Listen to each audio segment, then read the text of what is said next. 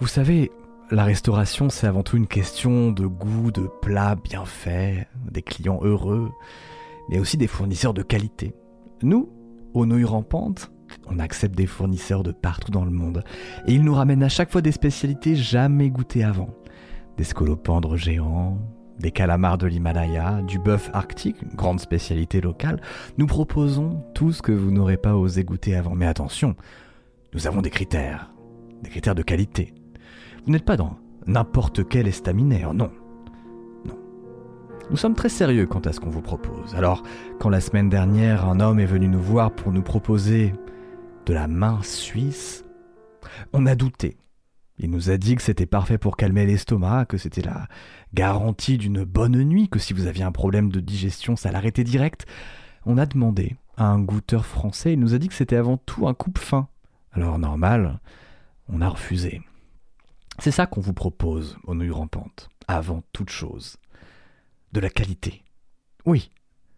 Mais si c'est pour se mettre en vrac pendant toute une soirée, voire toute une semaine, Autant faire le bon choix et juste se rabattre sur la cuisine espagnole.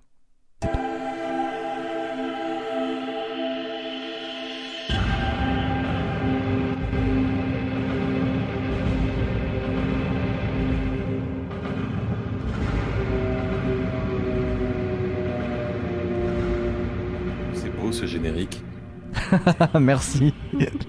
On l'a entendu pile dedans. Salut à vous, comment ça va? Salut Ah. Cranibalette, salut Goupil, salut Marie Ortiz, salut Echnik. Écoutez, on n'a pas besoin de, de se leurrer plus longtemps. Nous sommes en équipe. Bienvenue tout le monde. Ça fait Nous peur. avec. Ça fait pas. Salut Clara, salut Chéri Crime, salut Julie, salut Boulet, comment allez-vous? Eh ben, on va très bien, j'ai l'impression. Très très bien. Ouais, le générique est canon, merci Chouquette, hein, je vois ça, c'est. euh, Le générique est vraiment sublime, il est signé euh, The Gueux s'appelle Sgeg. C'était Son pseudo, c'était n'y et arrive- Thomas tournait autour pour pas dire. Je Donc, n'y arriverai The jamais. Disons The Gueux. The The Gueux.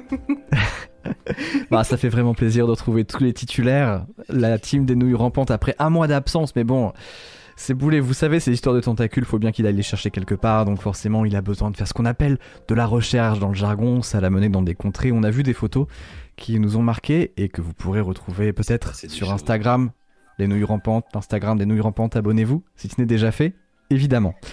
Euh, bien, quel plaisir. Euh, on a une grosse annonce à vous faire en fin de live, qui est ni plus ni moins que un teasing de grande qualité sur quelque chose qu'on a voulu faire depuis très longtemps et qu'on n'a jamais osé faire encore. Et qui va arriver plus vite que vous le pensez. Mais ça, je vous en parle à la fin de l'émission. Euh, comment ça va, Clara? Eh bien, écoute, je suis en Suisse. Euh, voilà, comme le témoigne ce décor absolument incroyable, je suis en Suisse pour un festival de films d'horreur à Neuchâtel. Donc, je suis très contente. Quel plaisir. C'est trop bien. J'adore la Quel Suisse. plaisir. euh, Elle a parfait. littéralement couru ici entre deux séances. Ouais, non, je loupe un film. Je loupe un film pour être avec vous. Lequel? Qu'est-ce qu'on sait? Euh, Star je Wars, sais plus, c'est un film. Le 2. Non, c'est un film de loup-garou fait par Ubisoft. Je peux chercher le titre.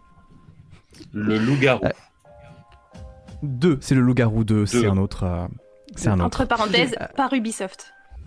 Je, je Est-ce qu'on dirais que l'appellerait pas Attends, le mais- loup-garou de Ubisoft Je ne sais pas. Oh Oui, là c'est là. validé Je- ça, va, début. ça va, ça va, ça va, je cherche, je cherche. On a posé une ambiance. Euh, je voudrais que dans le chat mettez un maximum Ça de. s'appelle euh, Werewolf Within. Ah, le loup-garou le dedans. loup- Le loup-garou dedans, comme on dit au Québec. Dans le chat, est-ce que vous pouvez mettre un maximum d'emojis pour euh, Clara, Chien, Crime et, et Julie? On a décalé, l'habitude c'est le premier samedi du mois, on a décalé pour qu'on soit tous là ensemble. Euh, C'était un peu galère parce que tout le monde a beaucoup de travail. Moi ça va, vous savez. Moi je profite de mon activité de restaurateur à temps partiel.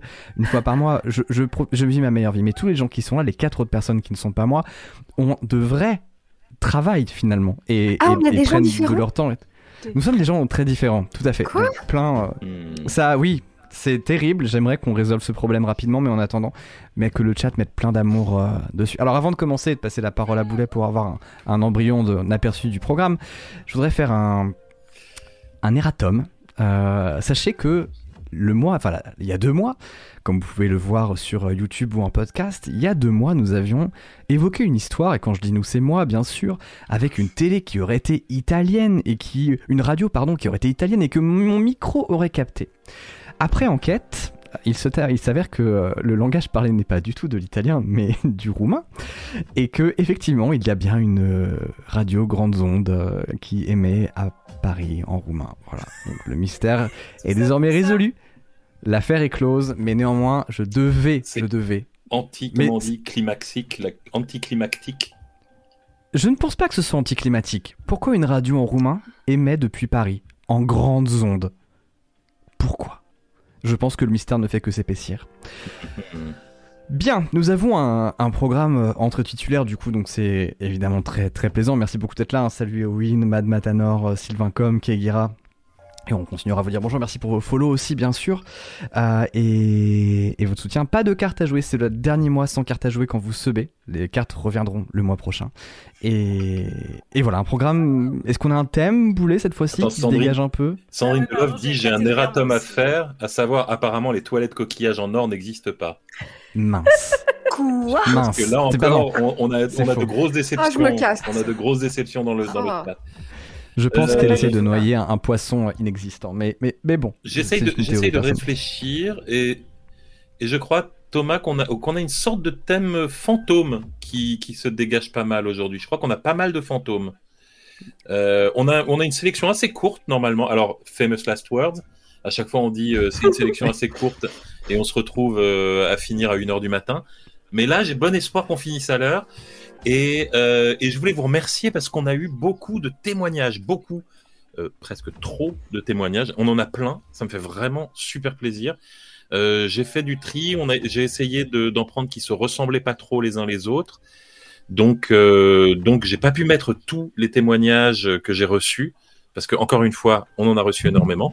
Vous pouvez cependant continuer à en envoyer si vous si vous êtes arrivé un truc paranormal, une rencontre extraordinaire, un phénomène inexplicable, n'hésitez pas à écrire à Bouletcorp, comme, comme écrit, attendez, c'est là, Bouletcorp. La présentatrice météo. Euh, at hotmail.com. Et voilà, vous nous euh. envoyez vos témoignages. Et puis, et puis on les réécrit. Et voilà. Quelqu'un dit on n'a plus de son. Est-ce que c'est vrai? Vous avez plus de son? Qu'est-ce qui se passe? Comment ça vous n'avez plus de son? Comment ça vous Il y a un gars qui a plus de son. Ah oui, c'est Autodrive. Non, pardon, c'est qui? Nabouzor. Pas vu. Non, c'est Nabouzor. Donc c'est pas un gars. Ah c'est bon, c'est revenu, très bien. Le son Comme quoi, actualiser, actualiser fait des miracles. La touche F5. Donc je vais arrêter de lire le chat. Euh, juste également euh, pour vous dire merci bah, évidemment pour vos témoignages mais aussi pour, euh, pour votre soutien. Hein. Enfin franchement c'est le retour que vous avez fait sur YouTube, sur les replays quand ils arrivent évidemment sont extraordinaires. Et sur Instagram pareil les petites histoires qu'on fait, ah, ça vous plaît et bah franchement c'est ce club est décidément de plus en plus intense. Concernant les sous-titres, dernier truc, j'arrête, si vous écoutez en podcast, ça n'a aucun sens. Si vous voulez des sous-titres, normalement les sous-titres sont intégrés à, ma, à mon player Twitch. N'hésitez pas à me dire si ça marche euh, ou pas. Si ça ne marche pas, je vais essayer de régler ça. Je peux faire le test en direct hein, si tu veux, hein, Thomas. Ah bah oui, bien sûr. Moi, je suis connecté aussi. Moi, j'ai internet ici. Alors, c'est où? Où c'est qu'on clique? Explique à eh papy. c'est CC. Alors, tape sur Google Attention, Google, pas le site qu'on a vu tout à l'heure qui a fait planter l'électricité de tout ton quartier. Non, je suis sur, je suis sur, le Twitch. Tu dis qu'il faut taper Google sur Google Ah, j'ai les sous-titres. Ah bah voilà. Ah, et eh bah voilà, très bien, parfait. Les sous-titres sont donc OK. Quel délice. Après, c'est de l'intelligence artificielle. Il n'est pas exclu que cette intelligence artificielle prenne ses libertés et vous ordonne d'exterminer l'ensemble des humains qui se trouvent sur votre parcours. C'est le genre de choses qu'une intelligence artificielle peut faire de nos jours. Euh, sans déconner, Thomas, tes sous-titres, ils sont pires que Mathilde. Qui dit ça? C'est moi. Mais c'est moi. C'est moi. Je, suis en train de lire. Ça fait artificiel peut faire de nos jours sans déconner. Tomate sous-titres. Ils sont pires que Mathilde. Dis-moi, c'est moi. C'est vraiment complètement aléatoire. C'est vraiment très compliqué si tu relis des mauvais sous-titres qui sont remal sous-titrés. C'est pas faux. Mais c'est un très beau jeu. ça, fait, ça fait vraiment une mauvaise boucle là. Et j'ai vu ce film. Je suis, je suis, je suis Tout à l'heure. Moi, je vais, je vais réintégrer Mathilde pour moi, juste par prudence. C'est qui Mathilde J'ai pas euh, Mathilde, pardon, c'est ma, ma sténographe imaginaire. Ah c'est elle qui tape mes sous-titres. Voudriez-vous que nous passions aux histoires? Nous pouvons passer aux histoires. Non, je suis sûre que les gens sont ravis de nous entendre. Moi, je propose qu'on parle de technologie de sous-titres qu'on parle de 2h20, quoi. C'est ça. Arrêtez de cramer mes histoires pour les prochaines nouilles rampantes, je vous en conjure. Qui, des idées qui naissent comme ça depuis euh, de tout endroit. Euh, Boulet, c'est à toi. C'est à moi. Eh ben, on va commencer. On va commencer. On va commencer le programme de la soirée. Et c'est devenu presque une petite tradition de commencer par notre hôte, c'est-à-dire euh, Thomas Hercouet, qui nous héberge ici. Donc, euh, Thomas, tu, toi, tu, j'imagine que tu es prêt parce que tu es, tu es d'un professionnalisme sans faille. Ah, sans faille, absolument. Il n'y a pas plus professionnel que moi, à part euh, peut-être Jean-Paul Belmondo, une blague, voilà. Alors c'est parti. La plupart des histoires surnaturelles adviennent à des moments flottants. Une nuit blanche, une forêt silencieuse, une route déserte. Il y a comme une altération de la réalité. C'est comme nous étions, c'est comme si nous étions une de ces vieilles radios. À un moment, la musique est claire et pure, tout semble normal. Puis on bouge d'un millimètre le bouton, et soudain tout grésille, tout se trouble. Et pendant quelques secondes, au loin, on entend autre chose. Cette histoire s'intitule Trois jours et trois nuits. J'ai été admise à l'hôpital pour le week-end. Une opération dans les oreilles que je dois faire depuis mon enfance, rien de grave a priori, rien d'handicapant. Mais... Mais... Pardon, excusez-moi. Mais... Mais... Mais... Euh, mais quand il faut y aller, il faut y aller. Et il paraît que plus on attend, plus il y a des risques de complications. Avant d'entrer à l'hôpital, des médecins ont pris le temps de m'expliquer toutes les procédures. D'abord, je vais prendre ma chambre, puis je vais prendre une douche, puis je vais m'enduire de bétadine, puis je vais mettre une blouse, puis je vais attendre.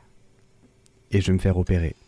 Et je vais rester en observation pendant trois jours et trois nuits. Les premières heures après l'opération ont été difficiles. Je ne pourrais pas les décrire exactement, j'avais mal partout sans avoir mal. La morphine fait des miracles de nos jours. J'ai aussi découvert ma voisine de chambre, une petite vieille de quoi? 70 80 ans? Elle est terriblement silencieuse. Ses yeux sont toujours fermés, et sa bouche toujours béante. J'espère qu'elle a de la famille. En tout cas, elle n'est pas bavarde, et je suis tranquille dans mon lit, à souffrir en silence de peur de la réveiller. La première nuit, j'ai trop mal pour m'endormir. Ma cicatrice me lance, et chaque fois que je crois m'assoupir, une décharge me cisaille le crâne et diffuse une douleur jusque dans mon buste. Je végète. Je suis trop fatigué pour rentabiliser cette insomnie. Je n'ai envie de rien. J'ai juste mal. Et puis soudain, des bruits de draps. Ma voisine. Je bouge mollement la tête. Elle s'agite, elle s'excite, elle convulse même.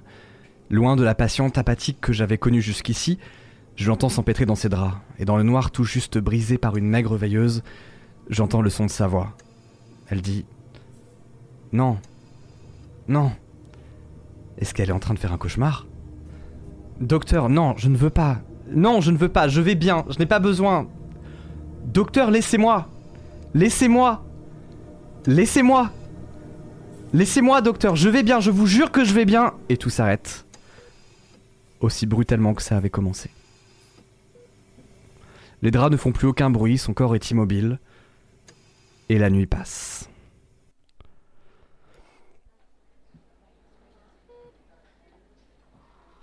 Aux premières lueurs du jour, je la vois, la bouche grande ouverte, comme au petit matin. L'infirmière est venue vérifier ma perfusion sous les coups de 8 heures. Elle est adorable. Elle me demande Vous avez bien dormi? Je réponds que j'ai passé une nuit blanche et que j'ai mal. Elle rétorque Non, mais à part ça, tout va bien.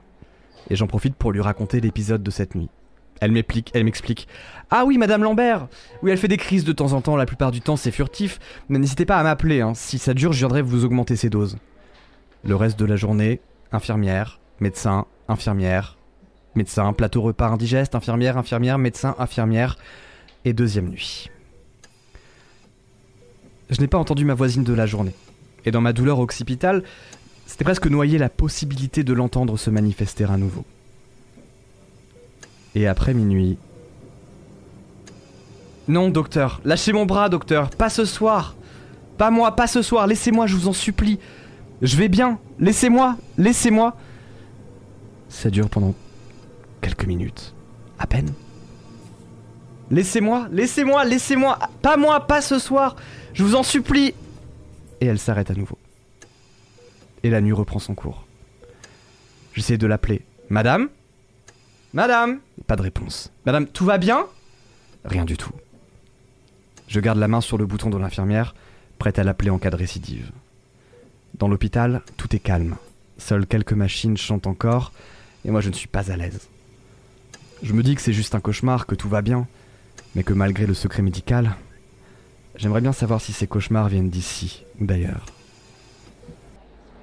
Au petit matin, l'infirmière repasse pour vérifier ma perfusion. C'est la même qu'hier. Je suis soulagé. Je lui confie que ma voisine a encore fait une crise. Je lui précise que c'était les mêmes mots, à peu près la même heure. Je parle tout bas, je pense qu'elle ne m'entend pas, ma voisine, mais je ne sais jamais. Je me demande si ça vient de quelque chose qui s'est passé ici ou pas. Et l'infirmière, elle, se fiche de savoir si la patiente a conscience de notre discussion ou pas. Elle me répond à voix haute Oh, je sais pas, vous savez, hein. Elle fait des crises tous les soirs depuis son arrivée. Ça arrive passé un certain âge. Vous savez, euh, on est dans un hôpital, hein. C'est normal que leur inconscient imagine des choses. Et je me vois dans la peau de cette vieille dame quelques années plus tard. Je me dis que ça pourrait être moi, terrifié et abandonné dans un hôpital glauque et sombre. Pas un coup de fil, pas une visite, rien. Mes parents viennent demain. Et la seule chose que j'arrive à me dire, c'est que j'espère qu'elle a des petits-enfants. Ma troisième nuit commence avec des douleurs plus légères. Estompées, presque anecdotiques par rapport à celles qui me déchiraient. Il y a moins de 48 heures. La soirée avance et je sens par miracle le sommeil m'envahir pour être aussitôt interrompu par une lumière qui s'allume dans ma chambre. Bonjour. Médecin de nuit, je viens vérifier si tout va bien. Je lui réponds que oui, que tout va bien, que j'arrive à dormir. Il me sourit. Il a un grand sourire. Très bien, pouvez-vous me tendre votre bras, s'il vous plaît? Je lui demande pourquoi. Il me répond pas. Il sort une seringue. Il attrape mon bras. Excusez-moi, qu'est-ce que vous faites? Il ne répond rien. Il me regarde en souriant. Il me fixe. Sa main gauche emprisonne mon bras. Je n'ai pas la force de me dégager. Il me regarde dans les yeux. Il a un grand sourire. Sa main droite saisit une seringue.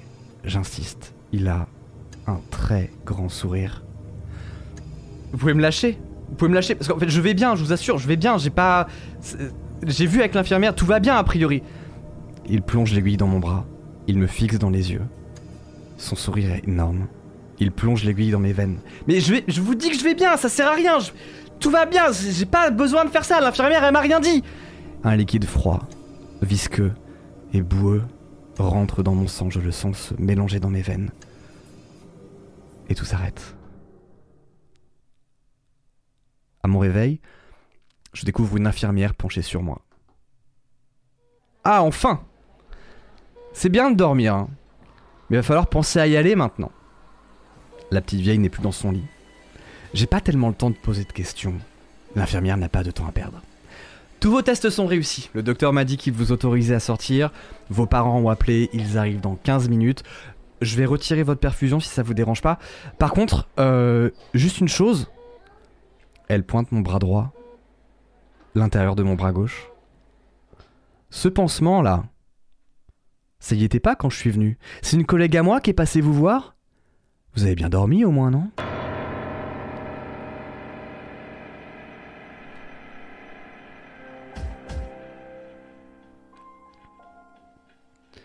Ah, comme quoi, toujours euh, Bonne ambiance de vérifier l'hôpital. qu'on a vérifié votre mutuelle en général, ça vient de là.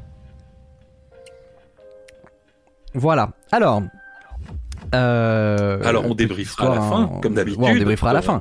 Est-ce une histoire vraie ou pas Je Ou pense pas que c'est une histoire vraie. Je pense que je pense qu'il il va falloir débriefer à la fin. Mm, mm. Tout à fait. Ça sent l'histoire Euh, vraie, hélas. C'est sans. Tragiquement, vous savez, le... malheureusement, l'hôpital public a besoin de plus de moyens pour éviter ce genre d'incident. hein. C'est vraiment ce qui. C'est euh, ça, sinon on est obligé d'injecter du formol aux patients pendant leur sommeil. ah, du formol ou autre chose. Malheureusement, j'aimerais vous dire que c'est du formol, mais on n'est jamais trop prudent. Voilà, on veut savoir ce qu'il y avait dans la seringue.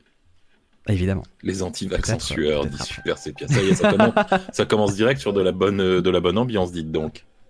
C'est vrai, Macron explosion, la coquitude, à force de couper les budgets de l'hôpital aussi, évidemment.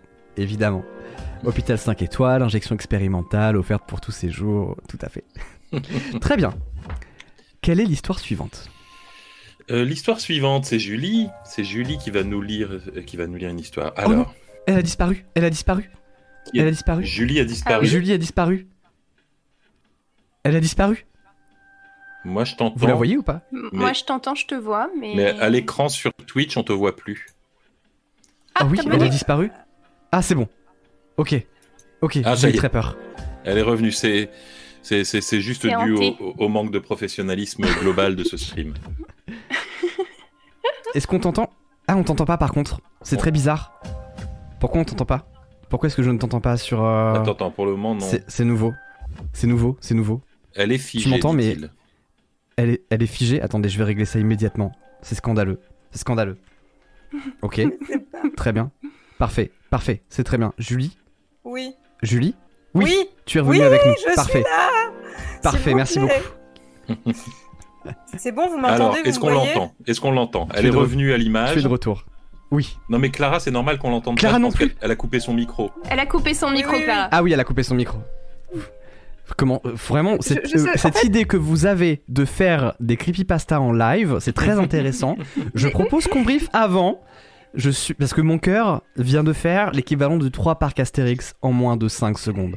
Mais non, Mais moi aussi, j'arrive pas à savoir si c'est des histoires ou si c'est des problèmes techniques. Non, Mais des non, mais alors, je, vous techniques. promets, je vous promets que c'est un problème technique que je ne m'explique pas parce que je, enfin, je ne jouerai pas avec vos émotions et avec ce genre de choses. Ou alors j'aurais Oui, prévenu mon équipe en amont.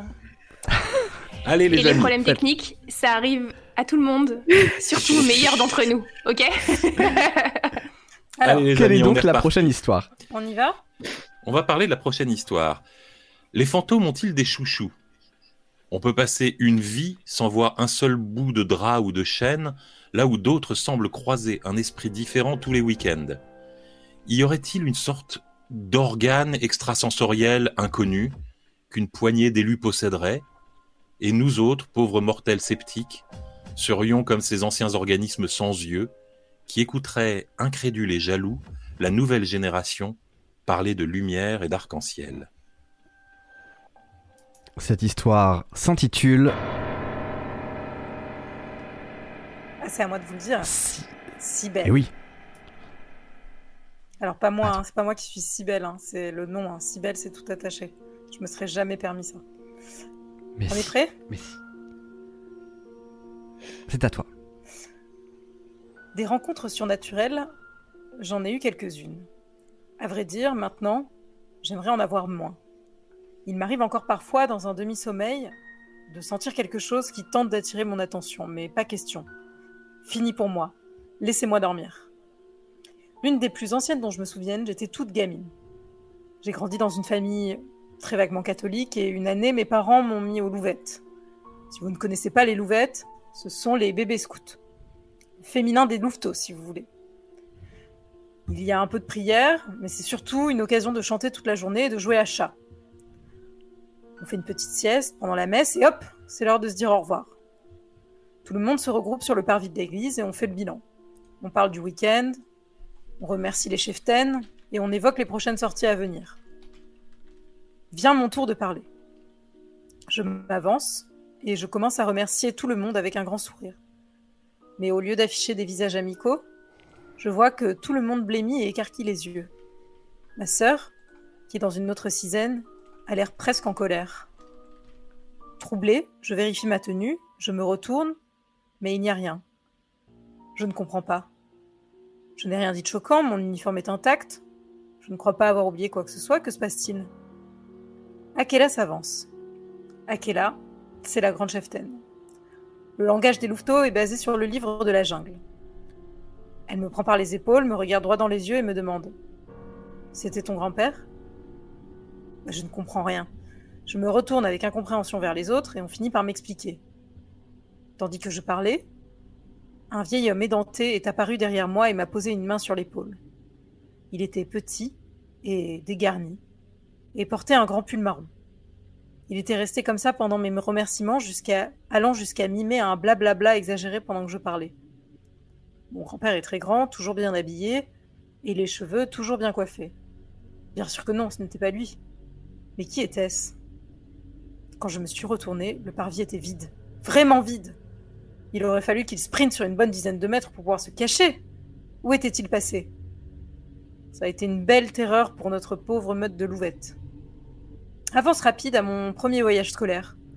Nous sommes dans un hôtel proche des pistes euh, dans les Alpes. On peut voir qu'il s'agit d'un très vieux bâtiment et ce malgré les nombreuses rénovations apparentes. Nous sommes dans une grande chambre dortoir. Elle a des murs jaunes, une belle cheminée et il y a des lits superposés.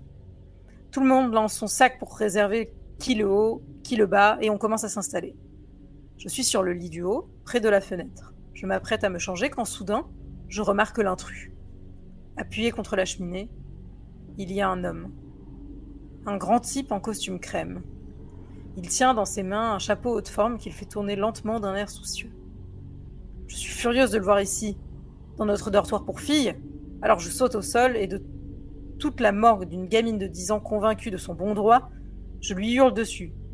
Sortez tout de suite Vous n'avez rien à faire ici Il sursaute et me regarde choqué. Mes camarades de classe sont choqués aussi. Une des filles derrière moi demande À qui tu parles? Je me retourne, toujours furieuse. Mais à ce gars là Quand je regarde à nouveau, il n'y a personne. J'ai bafouillé, tenté de convaincre mes amis de ce que j'avais vu, mais personne d'autre n'avait remarqué quoi que ce soit. J'étais tellement frustrée que quelques jours plus tard, quand je l'ai vu passer dans un couloir par une porte entr'ouverte, je n'ai rien dit. Nous nous sommes regardés un moment, en silence, et il est reparti. Il n'y avait bien sûr personne dans le couloir quand je suis allée regarder. Des années plus tard, je suis étudiante. Je suis en larmes sur mon lit parce que je viens de vivre la pire rupture de ma vie.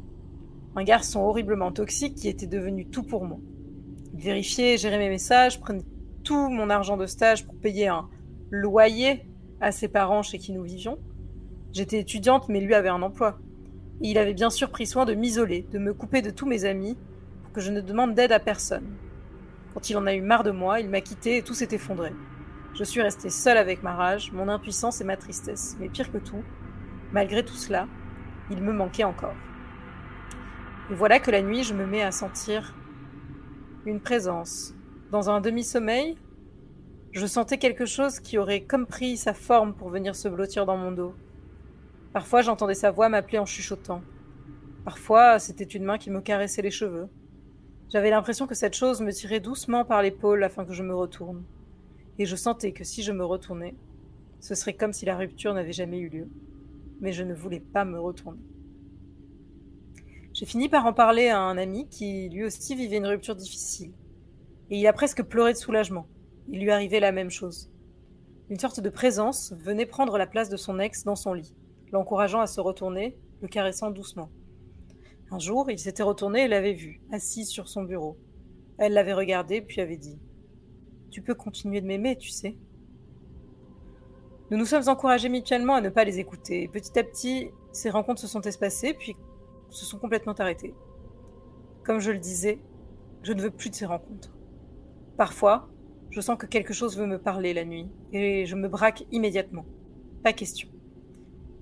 Et je garde encore cette peur en moi, cette peur qu'ils viennent encore me rendre visite, et que cette fois, par manque d'amour, par solitude, je ne parvienne pas à rester le dos tourné.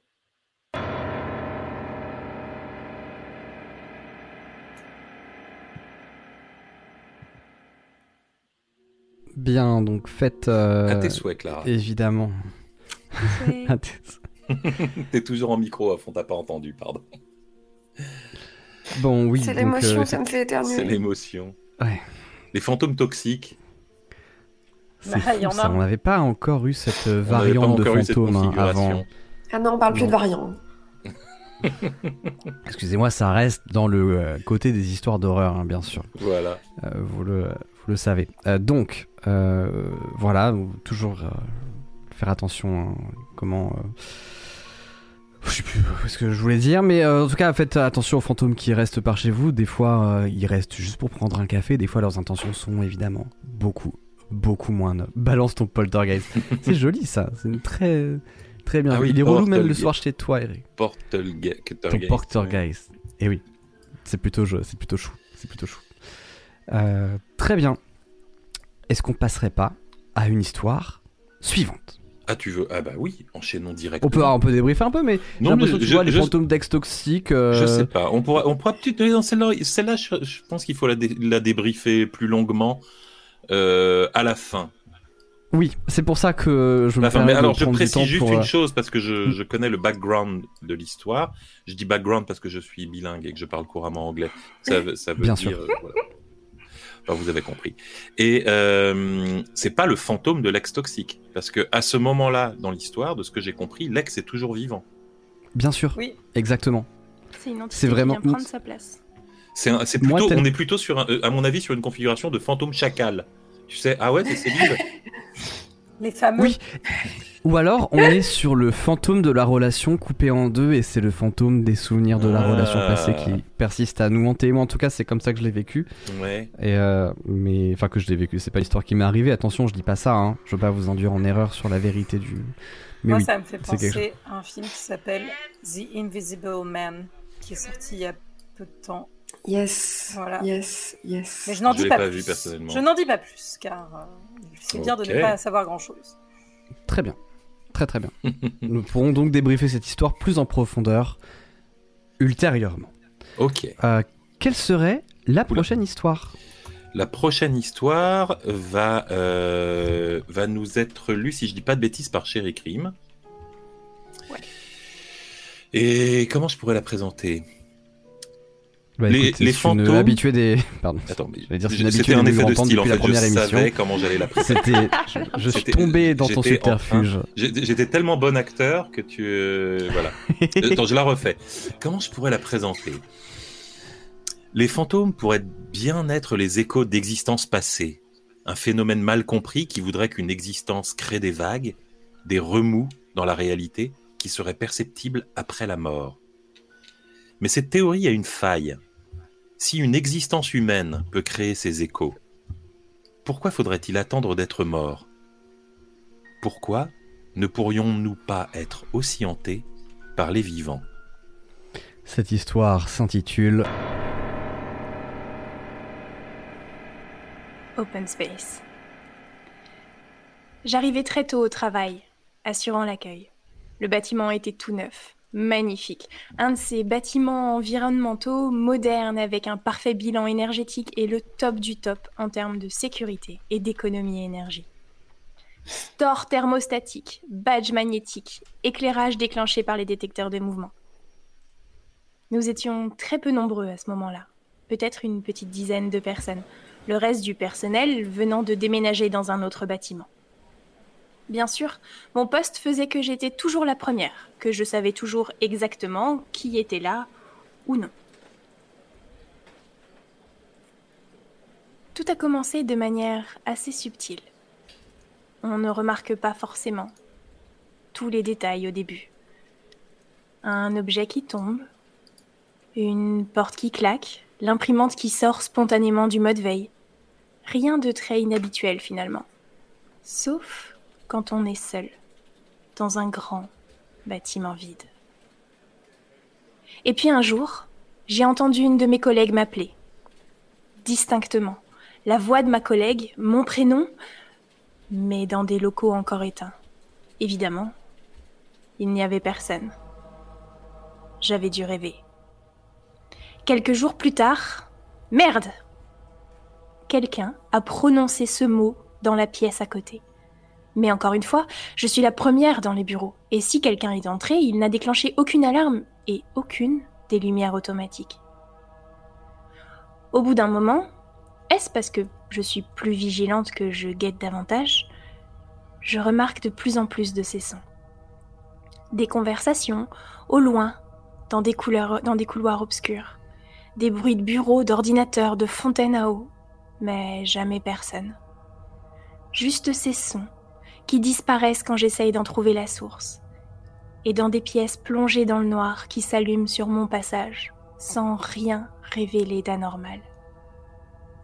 Ensuite, j'ai remarqué les objets déplacés. Les magazines de la table basse dans le coin des visiteurs, toujours en désordre.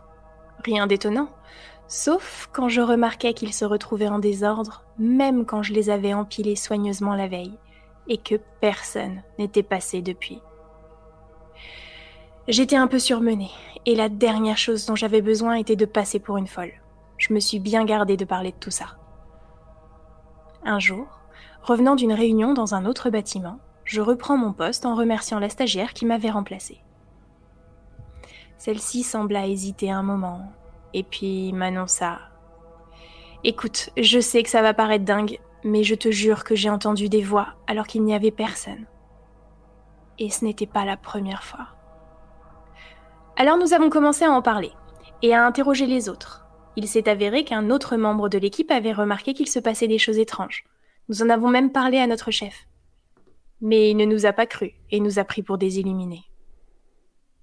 Les phénomènes se sont multipliés et nous avons été de plus en plus nombreux à en être témoins, parfois à plusieurs. Nous avons même tenu un registre. Jour 1, 8h40. X et Y se sont retournés en même temps après avoir entendu éternuer derrière eux. Derrière eux. Personne d'autre dans les bureaux. Jour 2, 8h40. X a entendu Y lui parler à travers la porte des toilettes.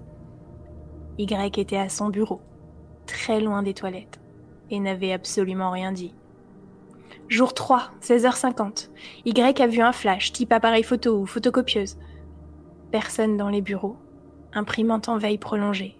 Store baissé. Lumière éteinte. Jour 4, 10h20. X et Y ont entendu quelqu'un frapper à la porte de l'escalier et sont allés ouvrir. Personne dans la cage d'escalier. Et lumière éteinte. Jour 5, 17h. Z a entendu ses collègues discuter. Personne dans les bureaux. Réunion du personnel dans un autre bâtiment. Jour 6, 10h40. X et Y se sont dirigés vers l'accueil après avoir entendu quelqu'un appeler Hé Y a quelqu'un ici? Mais n'ont trouvé personne. Aucun bruit de porte. Aucun bip de badge. Jour 7.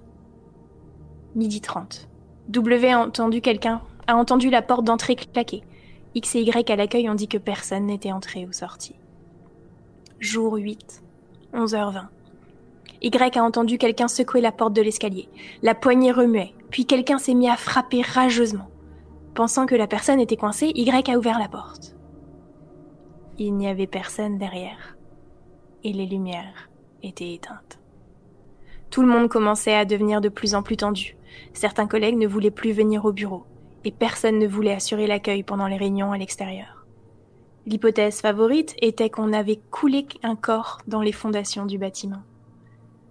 Et puis un jour, nous avons vu arriver le responsable technique du bâtiment pour une inspection des locaux. Notre chef avait été à son tour témoin d'un événement étrange. L'inspection n'a rien donné, alors il a avancé l'idée d'une propagation des sons extérieurs à travers les vides sanitaires, mais cela n'a convaincu personne. La plupart des voix et bruits étaient clairement identifiables. Faute de mieux, il a suggéré une sorte de mémoire des murs, qui serait peut-être un phénomène mal compris dû aux nombreux locaux vides et aux fortes variations de température du bâtiment, du béton, du métal et du verre sous le soleil de l'été. Notre équipe a finalement déménagé peu de temps après. Les phénomènes ont continué jusqu'à notre départ. Personne n'a essayé de demander à l'équipe suivante si quelqu'un avait remarqué quoi que ce soit. Je suis très terre à terre, et je me dis qu'il doit y avoir une explication rationnelle. Peut-être manque-t-on simplement de recul et de connaissances sur les propriétés des matériaux bruts et de leur interaction. Ou sur la façon dont les nouvelles normes écologiques affectent un bâtiment de cette taille. J'étais malheureusement la seule à chercher à comprendre. Mes collègues étaient terrorisés. Moi, je passais mon temps à traquer les bruits, à ouvrir les portes. J'ai même mis en place des pièges vidéo avec des webcams ça n'a malheureusement rien donné, si ce n'est que j'ai accidentellement exposé l'auxiliaire d'entretien, qui avait pris l'habitude de prendre son petit déjeuner dans les bureaux au lieu de les nettoyer, et j'ai ainsi causé son renvoi. Je n'en suis pas très fière. Je n'ai jamais eu de réponse satisfaisante à ce mystère. Mais cette accumulation de phénomènes, de plus en plus fréquents, avait quelque chose de terrifiant. Et j'avoue avoir été tout de même très soulagée de partir.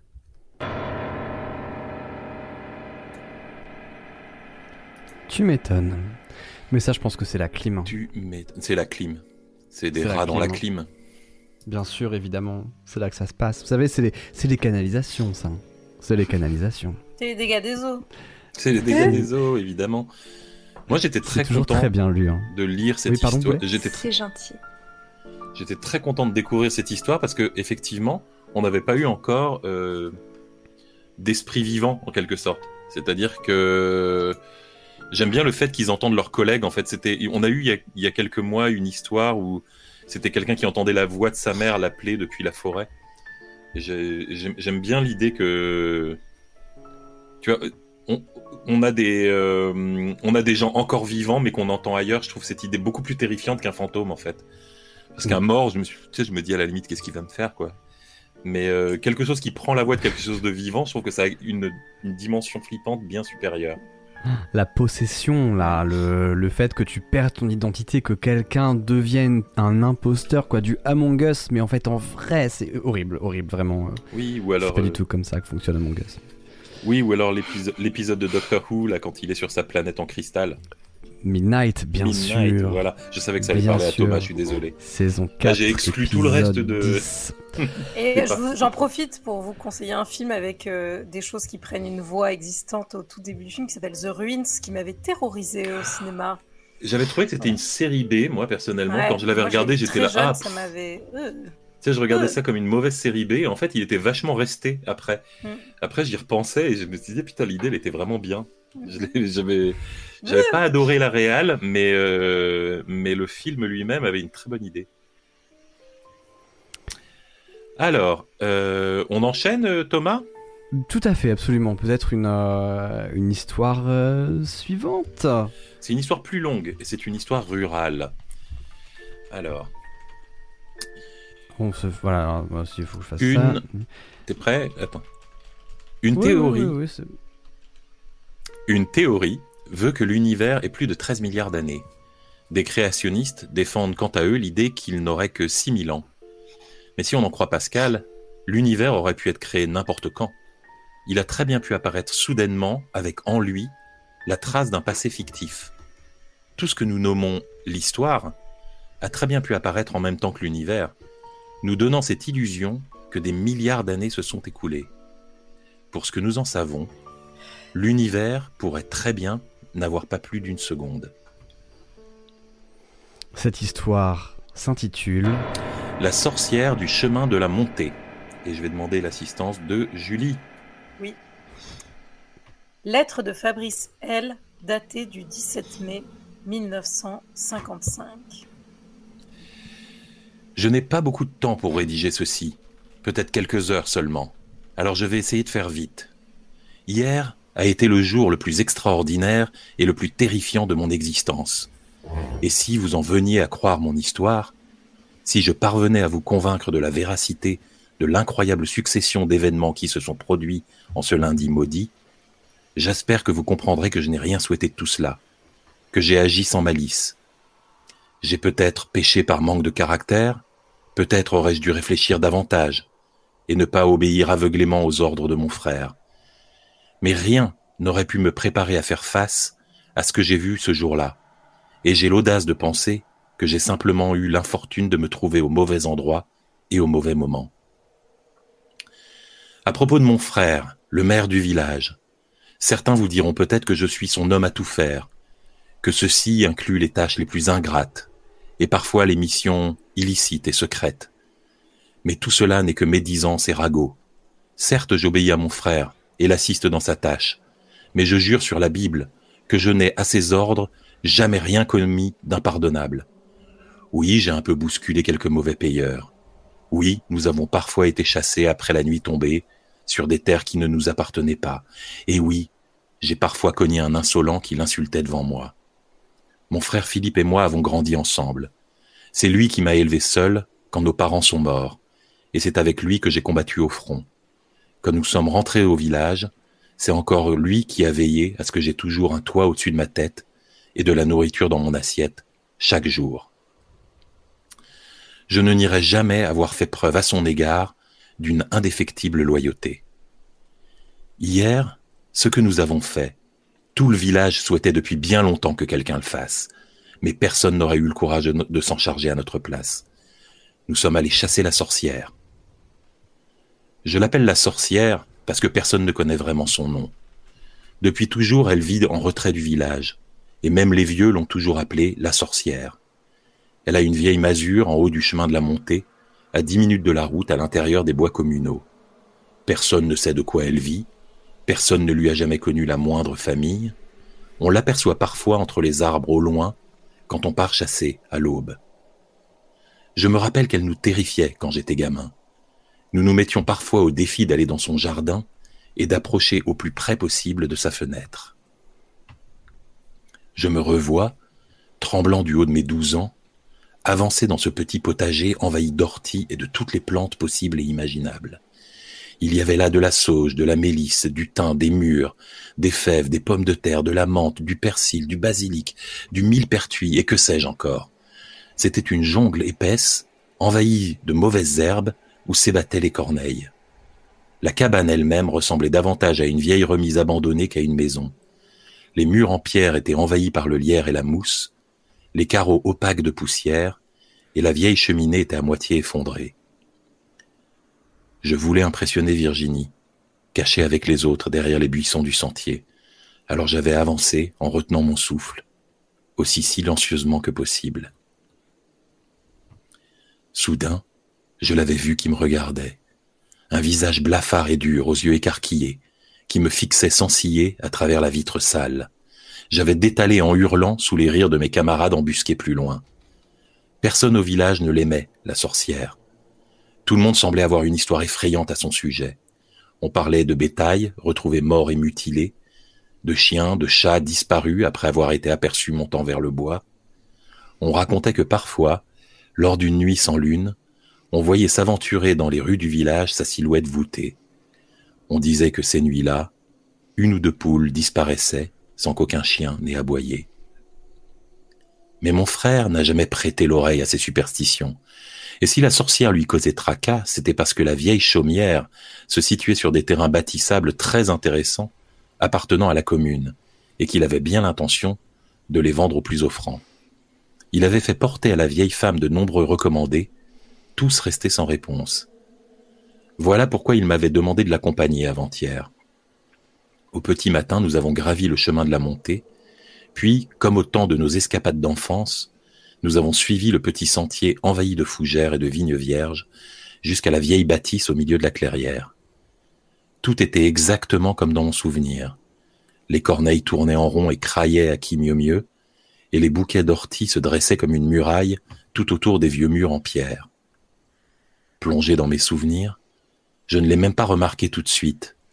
Elle se tenait sur son perron comme si elle nous avait attendus. C'était le même visage, éternellement blafard et sévère, avec ses immenses yeux gris qui ne sillaient pas. Je suis resté en retrait et mon frère s'est avancé vers elle. La vieille femme l'écouta parler longuement sans dire un mot. Il avait apporté avec lui de nombreux documents légaux et lui expliquait qu'on avait trouvé un logement dans un centre pour vieilles personnes, où elle serait bien plus à son aise, qu'elle ne pouvait pas rester ici, et qu'il était à sa disposition si elle avait besoin d'aide pour préparer son départ. À aucun moment, son expression de visage ne changea. Et elle ne fit pas le moindre geste pour attraper les papiers qui lui tendaient. Il dut finalement se résoudre à les poser sur le banc de pierre devant la maison. En repartant, je me retournai une dernière fois. La femme n'avait pas bougé un muscle et se contentait de nous observer partir. Elle ne nous quitta pas des yeux jusqu'à ce que nous ayons passé le coude du sentier. Mon frère était dans une rage folle. Il répétait furieux qu'elle allait devoir partir et que demain les gendarmes seraient là avec lui pour s'en assurer. Je suis ensuite passé voir Virginie. Elle habite toujours à l'étage de la vieille maison de ses parents. Et si nous passons beaucoup de temps ensemble, je n'ai encore jamais réussi à lui exprimer clairement mon affection. Apparemment, le courage qui m'anime pour régler les affaires du village s'arrête au seuil de la porte de cette petite femme, au large sourire. Nous avons bulleté dans le jardin, longuement discuté, et je suis rentré seul chez moi à la nuit tombée, en maudissant comme toutes les semaines ma timidité maladive. J'ai failli manquer le rendez-vous hier matin. Je me suis réveillé étourdi à 8 heures. C'était bien la première fois en plus de dix ans que cela m'arrivait. Je me réveille habituellement tous les jours sans faute avec la cloche de l'Angélus. Je me suis précipité vers le chemin de la montée. Arrivé au croisement, de nombreuses voitures étaient déjà garées et quelques gendarmes attendaient là. Ils m'expliquèrent que mon frère et une dizaine de leurs collègues étaient partis une demi-heure plus tôt. Je me suis engagé sur le sentier à leur suite, et dix minutes plus tard, j'étais en vue de la petite clairière. Il y régnait une grande animation. Je voyais de nombreux gendarmes penchés, tentant de scruter l'intérieur de la masure à travers les carreaux. Mon frère était là, tambourinant à la porte, et d'autres tentaient de faire le tour à la recherche d'un autre accès, égratignant leurs uniformes dans les ronces et les orties. J'allais les rejoindre quand j'ai soudain ressenti la désagréable impression d'être observé. En tournant la tête, j'ai vu sur ma gauche une silhouette sombre. Aussitôt, celle-ci bondit et détala. Elle se déplaçait voûtée, mais dans un silence complet et bien trop rapidement pour pouvoir être la vieille femme. À peine l'avais-je perdue du regard qu'elle réapparaissait plus loin, en se déplaçant comme un fantôme entre les arbres. Un peu effrayé, je me décidai toutefois à me lancer prudemment à sa poursuite. Mais j'avais toutes les peines du monde à anticiper ses mouvements. Tantôt elle semblait se trouver à une vingtaine de pas devant moi, et quelques secondes plus tard à peine, il me semblait sentir dans mon dos le courant d'air de son passage précipité. Je me suis arrêté à bout de souffle. C'est là, tandis que je haletais comme une bête de somme, penchée en avant avec les mains sur les cuisses, que j'ai entendu son cri inhumain. Un hurlement strident de bête enragée, qui s'est interrompu quand ses dents se sont plantées dans ma nuque. J'ai hurlé à mon tour et nous avons roulé au sol. Ses ongles me labouraient le visage, les bras, et je sentais le sang chaud couler dans mon dos. J'ai fini par la désarçonner d'un coup de hanche, et j'ai allongé le bras en me retournant vivement. Mon poing fermé a atteint son visage, et elle s'est effondrée comme un pantin dont on aurait coupé les fils. Alertée par mes cris, trois gendarmes arrivaient déjà et l'empoignaient. Sonnée qu'elle était, pour l'emmener avec eux malgré ses gênements. Quant à moi, soutenu par Philippe, on me ramena au village pendant que les gendarmes fouillaient la vieille masure et je fus brièvement examiné par le docteur, qui désinfecta mes plaies et me couvrit de pansements. La journée passait, mais je ne décolérais pas. Le visage déformé par la rage de la vieille était gravé dans ma mémoire, et je n'arrivais pas à penser à autre chose. Même quand Virginie est venue me voir pour s'enquérir de mon état, je suis resté distant et maussade, incapable d'oublier le regard fou de cette silhouette noueuse. Aussi plus tard, quand mon frère m'a annoncé que nous allions vider la maison de la vieille dès le lendemain, j'ai pris une décision. J'allais remonter à la clairière le soir même. Je voulais voir ces lieux vides et silencieux, comme pour parvenir à convaincre mon esprit torturé que cette horrible bonne femme était bien partie et que je qu'elle ne reviendrait pas. J'ai bafouillé une excuse bancale à Virginie et je me suis dirigé vers le bois. Quand je suis arrivé au bout du sentier, le soir tombait déjà, et les corneilles étaient innombrables. Je n'en avais jamais vu autant à la fois. Elles étaient posées par dizaines sur le toit, sur les vieilles barrières de bois et sur la moindre branche d'arbre aux alentours. Elles faisaient un boucan épouvantable. J'ai traversé le potager et j'ai hésité un moment, m'attendant presque à revoir le visage de la sorcière collé au carreau. Mais il n'y avait personne.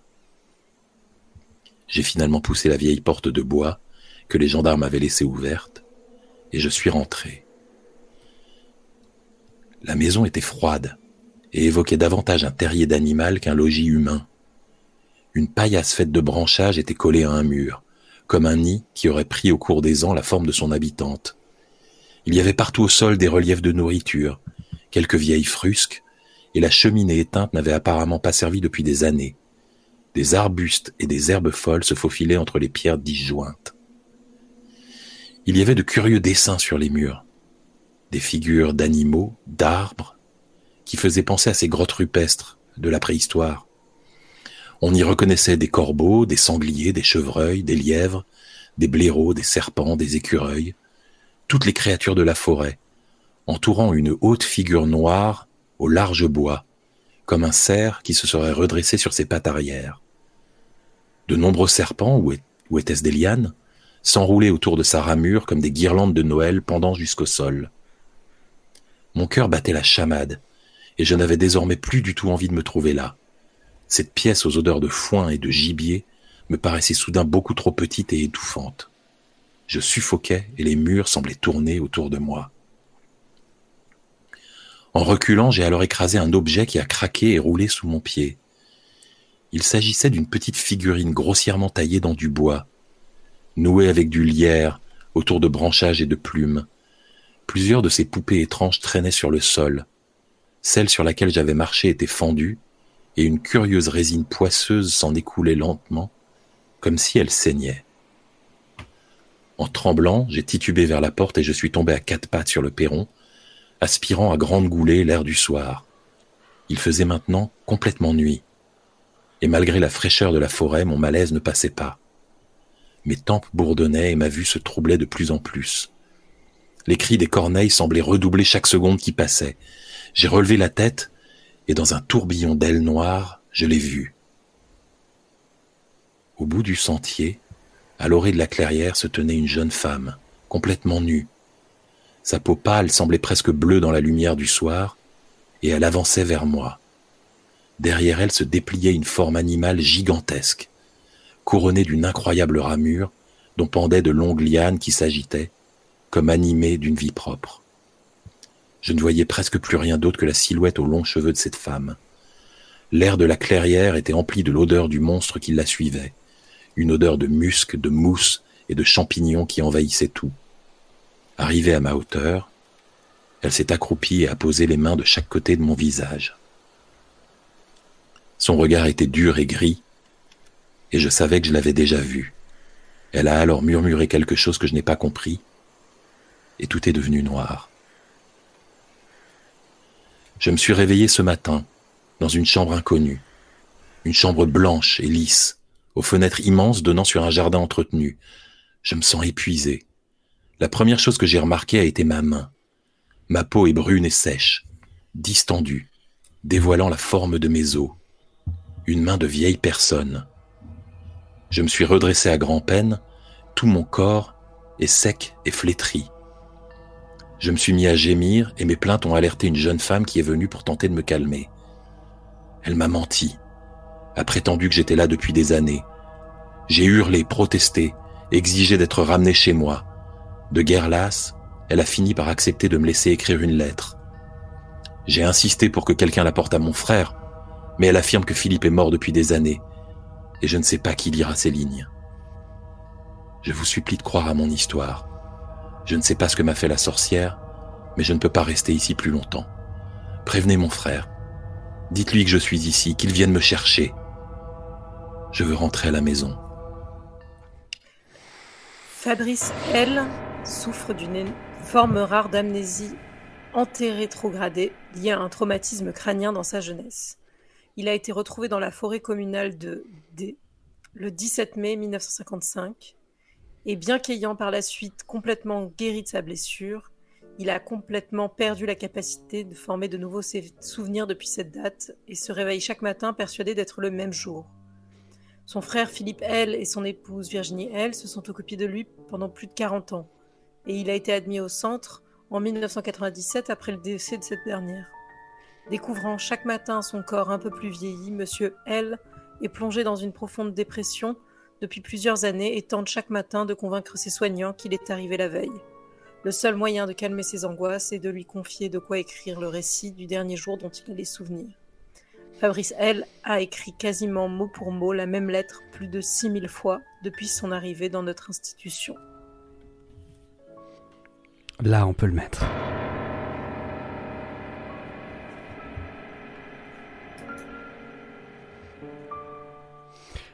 Comme quoi, laissez les vieilles tranquilles. Laissez les vieilles tranquilles. C'est si triste. Mm. Genre, on est à Cafarland là. Il y a toujours des vieux dans vos histoires. C'est vrai qu'on fait souvent un point troisième âge en général. Coucou Bulldop et Alexandra, je vous avais pas dit bonjour. Coucou à tout le monde aussi d'ailleurs, bien sûr. Évidemment, merci de, de suivre. Euh, incroyable ambiance, hein. incroyable. euh, incroyable façon de raconter. T'es hors cadre, euh, Boulet, Ah, merde, oui, peut-être c'est un peu que- en gros. C'est- Oui, il se penche, oui. C'est moi qui me Bah oui, penche. J'étais en train de- de- d'ouvrir des fenêtres et d'en fermer d'autres sur le- sur l'ordinateur, Ah, j'entends, ah ouais, bien sûr, car sinon, il fait un peu frisquet. et de Euh, régler mon micro. Bien sûr, c'est bien raison. Euh, mais, mais oui, oui, quelle ambiance là. On entendait les corneilles. hein. On entendait les. J'ai pas, pas entendu. les- J'avais coupé le retour son parce que sinon, euh, Bah, bravo. sinon j'entendais trop la musique. C'est le fantôme de Liliane Bettencourt. C'est tellement random comme remarque, froid intense. C'est vrai. J'adore ce genre d'histoire angoissante et triste à la fois. Oui, c'est vraiment. Euh, c'est trop bien. C'était trop bien. C'était très très inspiré. Encore une fois, on verra à la fin. Histoire on, on débriefera à la fin. Histoire originale, pas Mais là maintenant, je pense qu'il nous faut de la bonne ambiance, donc on va enchaîner, d'accord? On a, oui, besoin, ça me on a besoin de sourire. Euh, tout à fait. Après, euh, c'est les nouilles rampantes, hein, c'est pas les nouilles dansantes. Hein, c'est pas. Ouais, allez aux nouilles dansantes, ils sont sympas. Il faudrait faire un jour, je pense aussi, le premier samedi du mois, un jour pour ma première histoire.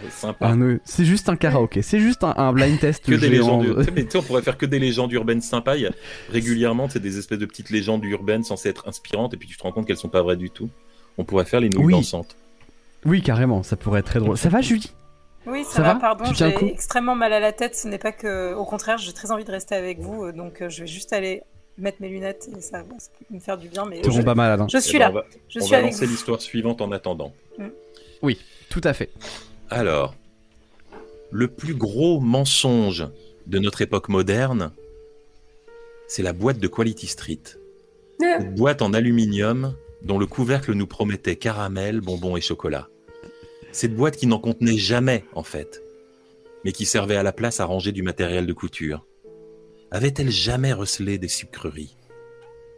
La leçon de la boîte de Quality Street, c'est qu'une boîte n'annonce jamais réellement ce qu'elle contient, surtout si elle vous promet de la douceur. Cette histoire s'intitule Porcelaine. Je m'apprête à vous raconter quelque chose que je n'ai jamais dit à personne que je n'ai même jamais prononcé à voix haute. En 2009, après avoir décroché mon premier job, j'ai commencé à chercher un appartement. Impossible, évidemment, de me permettre un loyer parisien, alors je me suis concentrée sur l'approche banlieue. Pendant trois mois, j'ai essuyé refus sur refus sur refus, jusqu'au jour où mon dossier a enfin été accepté par un couple qui louait un petit deux pièces au premier étage de leur maison. Après l'épreuve du déménagement et une pendaison de crémaillère discrète, mes amis s'en vont et nous voilà seuls, mon chat et moi, dans notre nouveau chez nous. Ça fait longtemps que je n'ai pas été seule. Il a fallu rassurer ma mère, mais je suis prête. Lilou et moi allons être très bien ici. Pendant que j'émerge le lendemain matin, lentement, le nez dans mon bol de céréales, je remarque que ma boule de poil préférée fait des bonds dans tous les sens, en jouant comme une folle avec une boulette de papier. Non. Attends. Ça peut pas être une boulette de papier. Ça fait. Ça fait un bruit de porcelaine sur le carrelage de la cuisine. Qu'est-ce que t'as trouvé, chouchou? Je la pousse doucement. Et là, sur le sol, une dent. Une grosse molaire. Un frisson de dégoût me parcourt la colonne. Je ne comprends pas. Qu'est-ce que ça fait là? Je la ramasse avec un bout d'essuie-tout. Oui, bah c'est bien une dent humaine, une molaire avec ses racines intactes et parsemée de petites taches brunes foncées. Je repousse Lilou, qui n'est vraiment pas du tout contente que je la prive de son nouveau jouet, et jette la dent dans la poubelle. Elle était forcément déjà dans l'appart, non? Peut-être. peut-être sous le meuble de la salle de bain. Je passe les deux jours suivants à déballer mes affaires, à décorer mon nouveau cocon, et j'oublie rapidement cet incident. Il faut dire que les trois dernières années ont été difficiles. La reconstruction a été longue après ma dépression. Ça fait du bien de voir le chemin que j'ai parcouru, et je soupire de soulagement en regardant mon salon prendre forme. Encore quelques cartons et je serai officiellement installée. En vidant un de ceux de ma chambre, je tombe sur une chouette surprise, mon petit bracelet en or que je pensais avoir perdu il y a des mois. Décidément, cette journée est vraiment très agréable. Je vais le ranger dans ma petite boîte à bijoux que j'ai dissimulée derrière la machine à laver. Je me contorsionne donc pour l'atteindre, extirpe le petit écrin rouge de sa cachette et l'ouvre et je pousse un cri d'horreur. Mes bijoux ont disparu. À la place, La boîte est remplie de dents. Une vingtaine de dents humaines tachées de sang séché. Je suis tétanisée. Je n'arrive plus à respirer. Je reste là, debout, à fixer la boîte ouverte, les mains devant la bouche, pendant ce qui me semble durer des heures entières. Quand j'arrive enfin à sortir de ma torpeur, je titube jusque dans mon salon pour y récupérer mon téléphone. J'appelle ma mère et lui raconte, le souffle court, ce qui vient d'arriver. Elle tente alors de m'apaiser, me dit que je suis fatiguée et insinue que je l'ai imaginé. Ce qui a le don de m'énerver, et je retourne agacée dans la salle de bain pour prendre en photo le contenu de la boîte et lui prouver le contraire, mais... Là, dans le petit écrin posé sur ma machine à laver, dans l'exacte position dans laquelle je l'ai laissé. Il n'y a plus de dents, seulement mes bijoux, rangés dans leur petite case de velours. Je, je ne comprends pas, je sais ce que j'ai vu. Elles étaient là. Ma mère s'inquiète, peut-être qu'il était trop tôt pour emménager seule. Je devrais peut-être revenir quelques jours chez eux. Alors je la rassure, sans y croire. Elle avait raison, c'est la fatigue du déménagement. Je vais bien. Mais je ne suis pas sûre d'aller bien. Je n'ai jamais eu d'hallucination auparavant. Il y avait des dents, j'en suis persuadée. Qui aurait pu les placer là? Et puis, comment les avait-ils récupérées? Seuls les propriétaires ont les clés, mais quel serait leur intérêt à planquer des dents dans mes affaires? D'ailleurs, c'est ridicule. Qui aurait intérêt à faire ça tout court? Je respire un peu mieux en réalisant l'absurdité de la situation. Je l'ai forcément imaginé. Mon cerveau a dû faire un mix avec la fatigue, le stress du déménagement, ajouté à la bizarrerie d'avoir trouvé une molaire l'avant-veille. C'est sûr. Je prends alors une profonde inspiration, calme mes nerfs, m'occupe de défaire le dernier carton, faire tourner des machines et ranger mes placards de cuisine.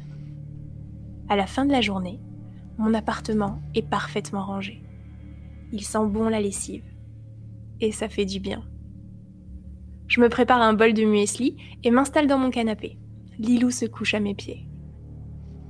Mince, j'ai pas pris de cuillère. Bon, je me redresse doucement pour ne pas déranger le chat, vais en chercher une dans la cuisine et reviens m'asseoir. Lilou n'est plus là. J'attrape mon bol, m'enfonce dans le canapé et enfourne une grosse cuillerée dans ma bouche. Mais je manque de m'étouffer. Il y a des cailloux dans mes céréales. Sauf que ce ne sont pas des cailloux que je viens de recracher. J'ai un haut cœur, je crois que je vais vomir. Dans le creux de ma main, quatre dents, quatre incisives humaines. Je vrille, c'est pas possible, je vide le bol sur la table basse, le lait de coco coule sur le tapis pendant que je fouille à pleine main les céréales détrempées, et je me recule, tremblante. Onze dents.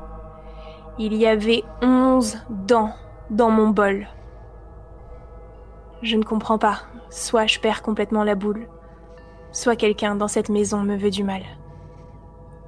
Je vous avoue que je ne suis pas restée suffisamment longtemps pour le découvrir. Trois jours après, je quittais l'appartement et retournais chez mes parents, prétextant que c'était effectivement trop tôt pour que je vive seule. Comme je vous le disais, je n'ai jamais raconté cette histoire. À personne. J'en ai pourtant fait des cauchemars pendant longtemps. C'était il y a plus de dix ans. Depuis, j'ai quitté la région parisienne, j'ai rencontré Marie, ma compagne, et nous vivons dans une petite maison pas très loin de l'océan. Je suis heureuse. Je n'y avais plus pensé depuis des années, jusqu'à ce matin, quand, en versant mes céréales, j'ai entendu le son distinctif de petits bouts de porcelaine qui tombait dans mon bol.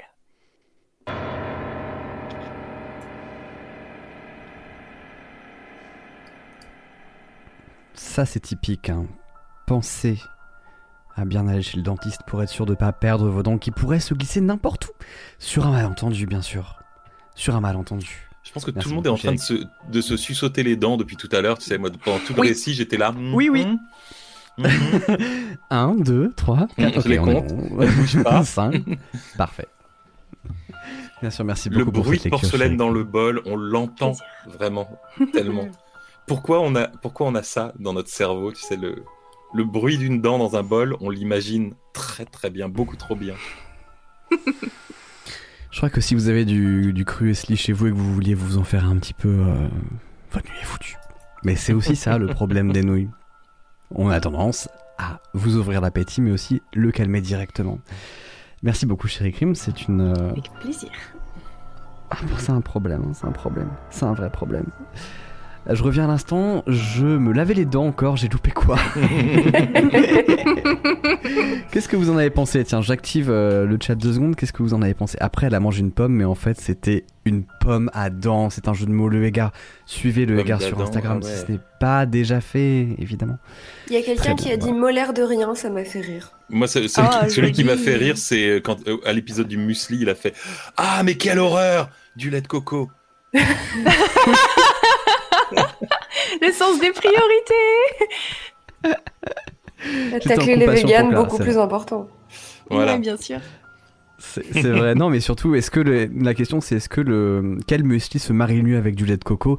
Une histoire euh, qu'on pourra euh, voir dans un autre lait. contexte, n'est pas?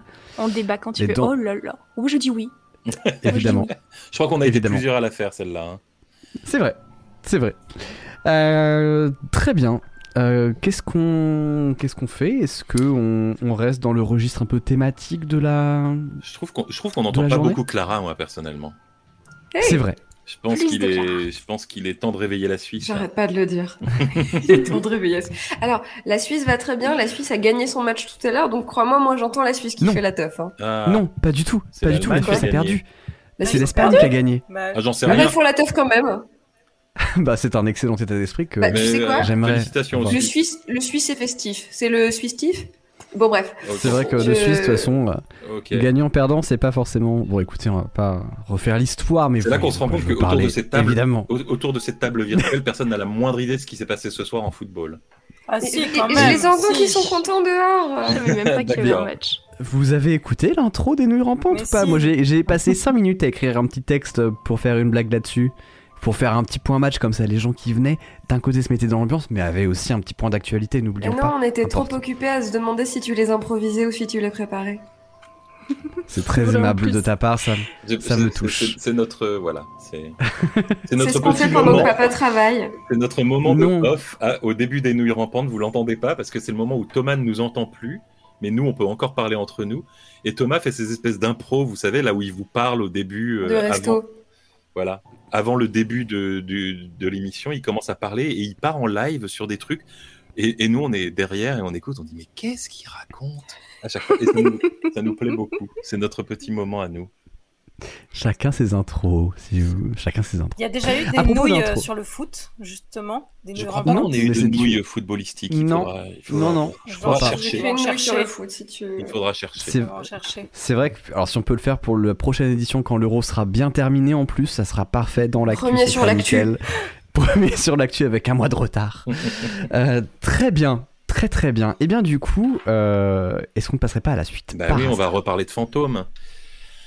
C'est dans les lieux les plus chargés d'histoire qu'on entend le plus souvent parler de fantômes.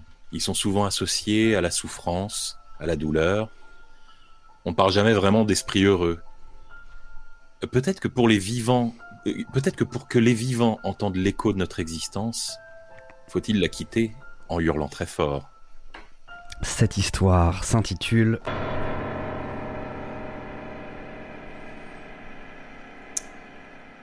Le fantôme trucs. de l'IM. Go, go, go. pardon. Le, le fantôme de l'IME, let's go. À vous. L'un des trucs qui me fait le plus flipper, je pense, c'est la télé qui s'allume toute seule. Imaginez-vous travailler dans une IME. Vous avez tout éteint. Fermez les portes coup de feu. Les... Fermez les portes. Putain. Fermez les portes coupe-feu. Tout est désert. Vous fermez l'entrée à clé. Et quand vous rentrez de sortie, les portes coupe-feu sont à nouveau ouvertes et la télé allumée. Et il n'y a personne dans le bâtiment. C'était un orphelinat dans les années 50. Une de ces structures tenues par des petites bonnes sœurs qui s'appellent encore Sainte Truc ou Sainte Machin, avec une chapelle et des vieux murs. Nous ne prêtions pas vraiment attention aux choses bizarres qui se produisaient. Des tableaux qui tombent alors qu'ils étaient très bien fixés. Nous travaillons avec des enfants porteurs de handicap, autant vous dire que la sécurité est une priorité absolue.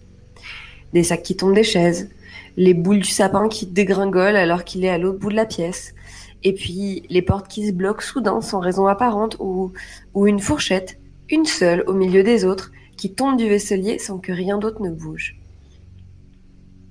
Et puis, il y a eu ce soir à l'internat. Nous travaillons souvent tard le soir, jusqu'à 22h30 parfois, et l'institut est en bordure de ville, près d'une forêt. On aperçoit parfois au loin une biche ou un renard dans le bois, au bout du grand terrain qui borde l'internat. Il y a une terrasse, et nous étions en train de dîner avec les quelques jeunes qui n'avaient pas pu retourner en famille. Ils ont entre 8 et 22 ans, la plus petite était au lit. Tous les espaces de vie sont vitrés, pour que nous voyions bien ce qui se passe à l'intérieur.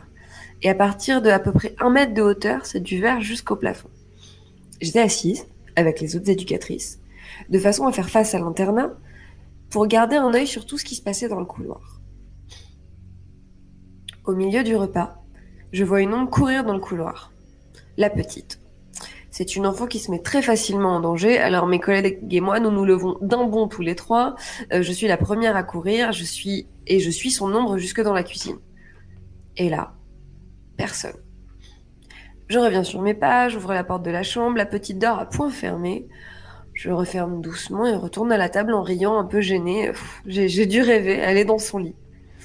Mes collègues se regardent entre elles et elles ne répondent pas. Le repas reprend. Quelques minutes plus tard, la petite sort de sa chambre en larmes.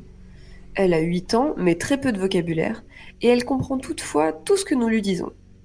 Nous lui demandons ce qui se passe. Elle se contente de répéter Garçon Garçon Et elle a l'air terrifiée. Je la prends par la main et la ramène à sa chambre, mais j'ai beaucoup de mal à la recoucher, parce qu'elle continue à pleurer. Peur Peur Garçon C'est une enfant avec une grosse déficience autistique. Elle n'a jamais eu le moindre ami imaginaire. Elle a même du mal avec les jeux d'imitation, c'est dire. Elle finit par se calmer, et je retrouve les autres éduques. On commence à en discuter je leur propose en rigolant pour vérifier qu'on n'est pas folle, je propose qu'on ne dise pas ce qu'on a vu tout haut, mais qu'on l'écrive sur une feuille pour ne pas influencer les autres. Sur toutes les feuilles, nous avons vu la même chose. La petite sortir de sa chambre et courir en direction de la cuisine. Je précise que la plupart des événements que j'ai racontés se passent quand nous sommes tout ensemble, donc on ne peut pas exclure l'idée que l'une d'entre nous ferait une blague aux autres. En plus, ce n'est pas franchement l'ambiance, et ça se produit toujours le week-end, quand il ne reste que des enfants placés là par la justice et qui ne rentrent pas en famille. Le reste de l'IME est vide. Pas d'administration, pas de chef de service ou autres collègues, juste deux ou trois éduques et les jeunes.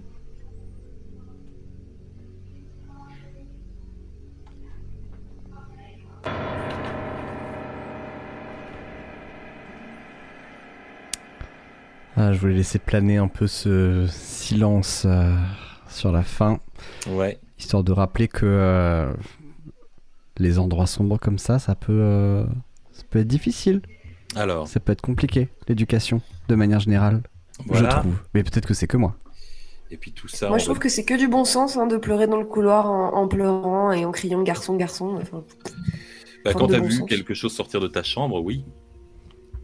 Mais on débriefera tout ça, on débriefera. Je veux, on va en que tout à l'heure. On a d'autres choses terrible, à dire c'est sur que- ces, sur, Ah. sur ces choses. Il y a quelqu'un qui a dit dans les commentaires c'est rien petite, c'est le patriarcat. Je, dois- Je comprends. Moi, j'aurais une confession à faire après. Euh, vous savez, il y a des phénomènes comme ça qui vous rentrent dans le cerveau où, vous, à force d'éducation, à force de, de malversation, vous avez des mécanismes comme des instincts intellectuels qui ont été programmés. Votre cerveau a été réécrit au contact d'œuvres, au contact de personnes, au contact de méthodes. Et, et j- il faudra qu'on en parle parce qu'il s'est passé quelque chose de, de très intéressant quand. euh, on, on débriefera à la fin. Faites-moi penser à. Par rapport aux au garçons, garçons, on en reparle après. ok. Euh, Là, Où encore une fois, là, tout de suite, là, j'attendais une chute, mais mystère. ok, que de mystère. Que de ce mystère. sera pour Mystère, après, ça sera pour le débrief. Ce sera pour le débrief quand euh, voilà, ce sera pour le pour le débrief. Mais je vois que je vois qu'il y en a dans le chat euh, qui ont Non. eu le même réflexe que moi, c'est terrible. Oui, parce qu'en plus on approche doucement de la fin. Il nous reste euh, trois histoires. Euh, 4. Non, 3, pardon. Je ne sais plus Ah compter. oui, trois trois, histoires, quatre. tout à fait. Tout à fait. 3, non, 3, c'est bien 3. Ok. Non, parce que j'avais lu, mais en fait, non, c'est un autre de gros. écoutez, ce n'est pas Trois. très intéressant. 3. 3 histoires. On Quelle est la prochaine? À chaque fois. Hein. Oui, à chaque fois, À tout chaque à fois, je fait. fais le premier mot et Thomas Tu est là. fais une- Qu'est-ce qu'on fait maintenant? Ça sera pas du tout coupé au montage. Allez, On angoisse beaucoup à l'idée de la mort.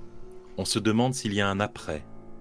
On se demande beaucoup moins souvent s'il y a un avant.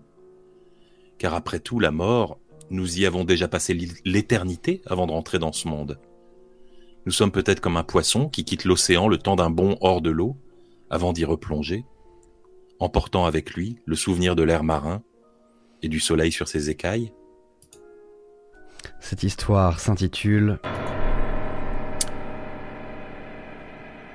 Cryptodon.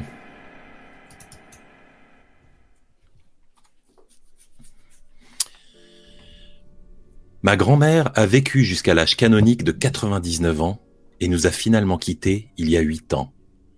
J'ai maintenant la quarantaine et à ce jour, je n'ai jamais ressenti une connexion aussi forte avec un autre être humain. Ma femme était enceinte de deux mois quand j'ai appris que ma grand-mère n'allait pas bien. J'étais dévasté à l'idée qu'elle ne connaisse jamais mon enfant. À ce moment-là, je vivais à l'autre bout du pays, je venais d'accepter un nouveau boulot et elle, elle sombrait dans la démence. Ma mère m'a encouragé à ne pas mettre en danger ma nouvelle carrière, à rester à la maison pour m'occuper de ma famille plutôt que de venir la voir dans cet état. Ma grand-mère tint deux mois de plus, puis finit par mourir. Quelques mois plus tard, mon fils naissait. Un magnifique garçon, aux cheveux blonds platine et aux yeux bleus incroyablement perçants. Avance rapide, six mois plus tard, l'enfant magnifique refusant obstinément de dormir, je m'épuise à essayer de le coucher. Debout dans son lit à barreaux, il relève soudain la tête, observe un coin du plafond, comme si quelque chose l'avait surpris, puis se met à rire à gorge déployée, à ne plus pouvoir reprendre son souffle. Je suis son regard, il n'y a absolument rien, à moins de trouver hilarant un coin de mur vide, sans décoration. La même chose se reproduit le lendemain, alors j'appelle ma femme pour qu'elle voie ça. Elle m'explique alors qu'il a fait la même chose toute la semaine, en journée, pendant que j'étais au travail. C'était devenu un truc habituel pour lui, plusieurs fois par jour. On trouvait ça un peu effrayant dans la mesure où il y avait vraiment l'air, il avait vraiment l'air de voir quelque chose là-haut. Quelques mois plus tard, ma mère passe me rendre visite et nous discutons des derniers jours de ma grand-mère. Elle me raconte comment son esprit s'est dégradé rapidement au fil des jours. Et voilà qu'elle évoque un jour où, en rentrant dans sa chambre, elle la trouve au lit, avec un grand sourire, remuant des pieds comme en musique. C'était la première fois qu'elle l'a trouvée en état d'avoir une conversation normale depuis des semaines. Oh waouh, t'as l'air de bonne humeur Oui, mon ami m'a rendu visite aujourd'hui.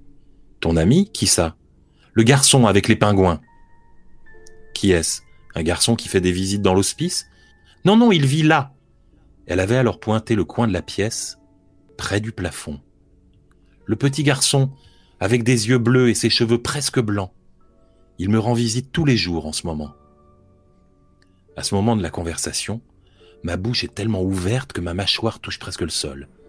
Ma mère, qui n'a rien, qui n'a rien remarqué, continue à me raconter qu'à partir de là, ma grand-mère ne parlait plus que de ça, tous les jours, sans exception, un petit garçon aux yeux bleus et aux cheveux très blonds, vivant dans une île tropicale avec des pingouins, surgissait du mur pour venir passer du temps avec elle. Je raconte alors à ma mère comment mon fils contemplait le plafond en riant tous les jours quand il était bébé, et nous nous retrouvons tous les deux, choqués et silencieux. Et elle finit par demander Mais euh, et les pingouins? Et là, nous n'avons aucune explication. Je veux croire que ma grand-mère et mon fils ont eu une sorte de connexion surnaturelle, mais mon côté rationnel proteste. Elle n'avait pas toute sa tête. Les bébés font des trucs bizarres, les coïncidences arrivent. Et cette histoire de pingouins et d'île tropicale n'a aucun sens. Mais voilà le truc qui me retourne le cerveau. Nouvelle avance rapide. Mon fils a 4 ans et demi. Un jour, sans aucune raison particulière, il se met à parler de l'endroit où il vivait avant sa naissance. Tous les jours, il nous raconte Cryptodon. Cryptodon, c'est comme une planète, mais très loin de la Terre. Les gens peuvent voler, les animaux parlent. Moi j'écoute ça, émerveillé par l'imagination débordante de mon fiston. À ce moment, j'ai bien entendu complètement oublié l'histoire des pingouins.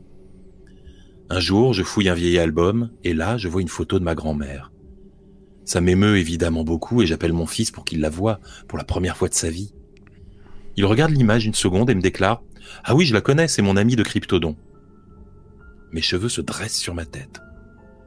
Je lui demande de me parler d'elle. Oh, elle venait me voir, et on mangeait des ananas avec mes pingouins quand j'habitais sur une île. Je ne sais pas si ça peut être une coïncidence. Ça me paraît quasiment impossible. Je n'ai pas la moindre idée de ce que ça peut vouloir dire. Mais j'ai été tellement heureux à ce moment-là que j'ai éclaté en sanglots. Mon fils a sept ans maintenant. Il ne parle plus tellement de cryptodon, et quand il, quand il le fait, c'est avec beaucoup moins de détails qu'avant. Il paraît que nous y avons voyagé longtemps ensemble, plus longtemps que quiconque ne peut compter, que nous étions inséparables mais que je suis parti un peu avant lui. Ma femme lui a acheté un éléphant en peluche quand il était bébé. En grandissant, il l'a appelé Ellie. Il m'a expliqué que sur Cryptodon, il avait un éléphant qui aidait les gens à passer entre les mondes, et qu'en arrivant chez nous, quand ma femme lui avait offert cette peluche, il avait su qu'il était au bon endroit.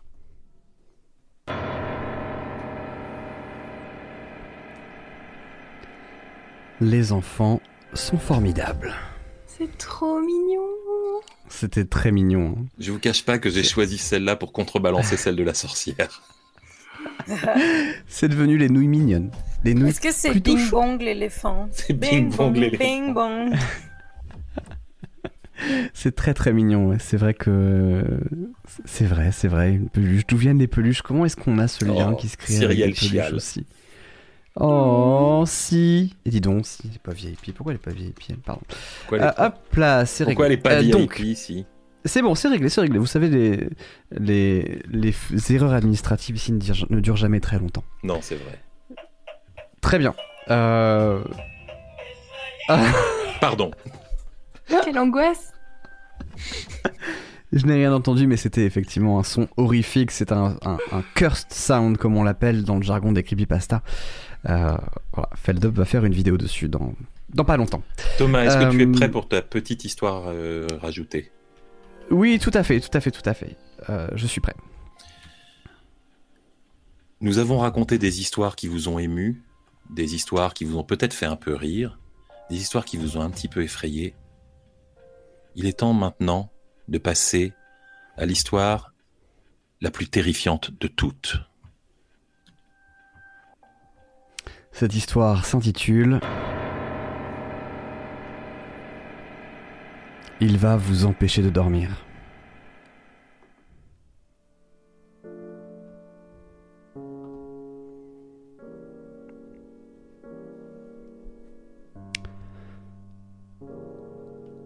Le réchauffement climatique.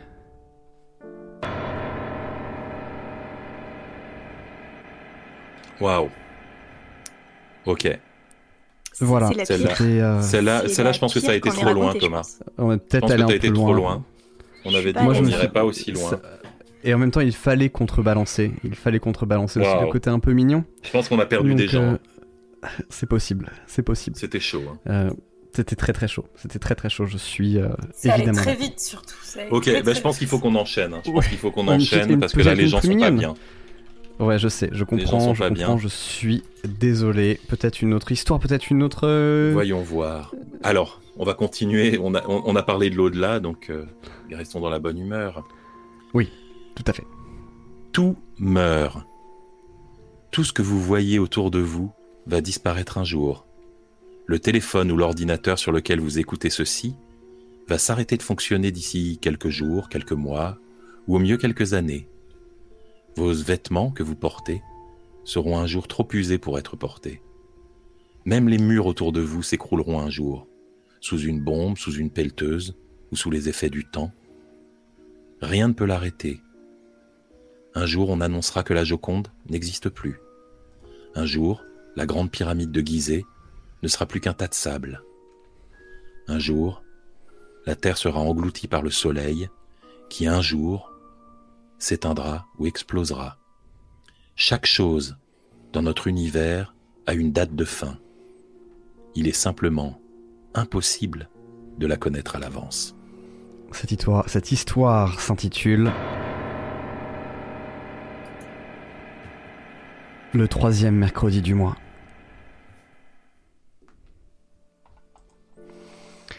J'ai grandi dans une petite ville, ce genre de ville trop petite pour avoir un collège ou un lycée, mais juste assez grande pour avoir une caserne de pompiers. La seule école de la ville est un groupe scolaire qui se trouve à moins de 100 mètres de la fameuse caserne, et quand on était gamin, cette caserne, elle nous faisait rêver. On voyait les pompiers rentrer, sortir avec leurs uniformes de super-héros, on voyait les camions, on se disait qu'on avait de la chance de les voir, que c'était trop stylé, alors qu'en vrai, ça annonçait sûrement une tragédie à quelques kilomètres de là. Si vous avez une caserne près de chez vous, vous savez probablement que le premier mercredi du mois est un jour spécial. Le premier mercredi du mois, chaque caserne fait son test et vous entendez exactement ceci.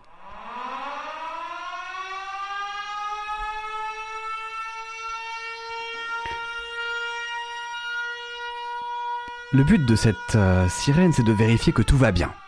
C'est un rugissement long, profond, totalitaire, fait pour nous saisir où que nous soyons. Et je me rappelle en primaire, c'était un peu un événement.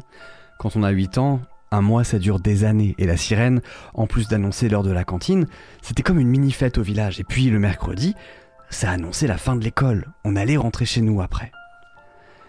Et puis il y a eu André. André, c'était mon voisin de classe quand j'étais en CE2.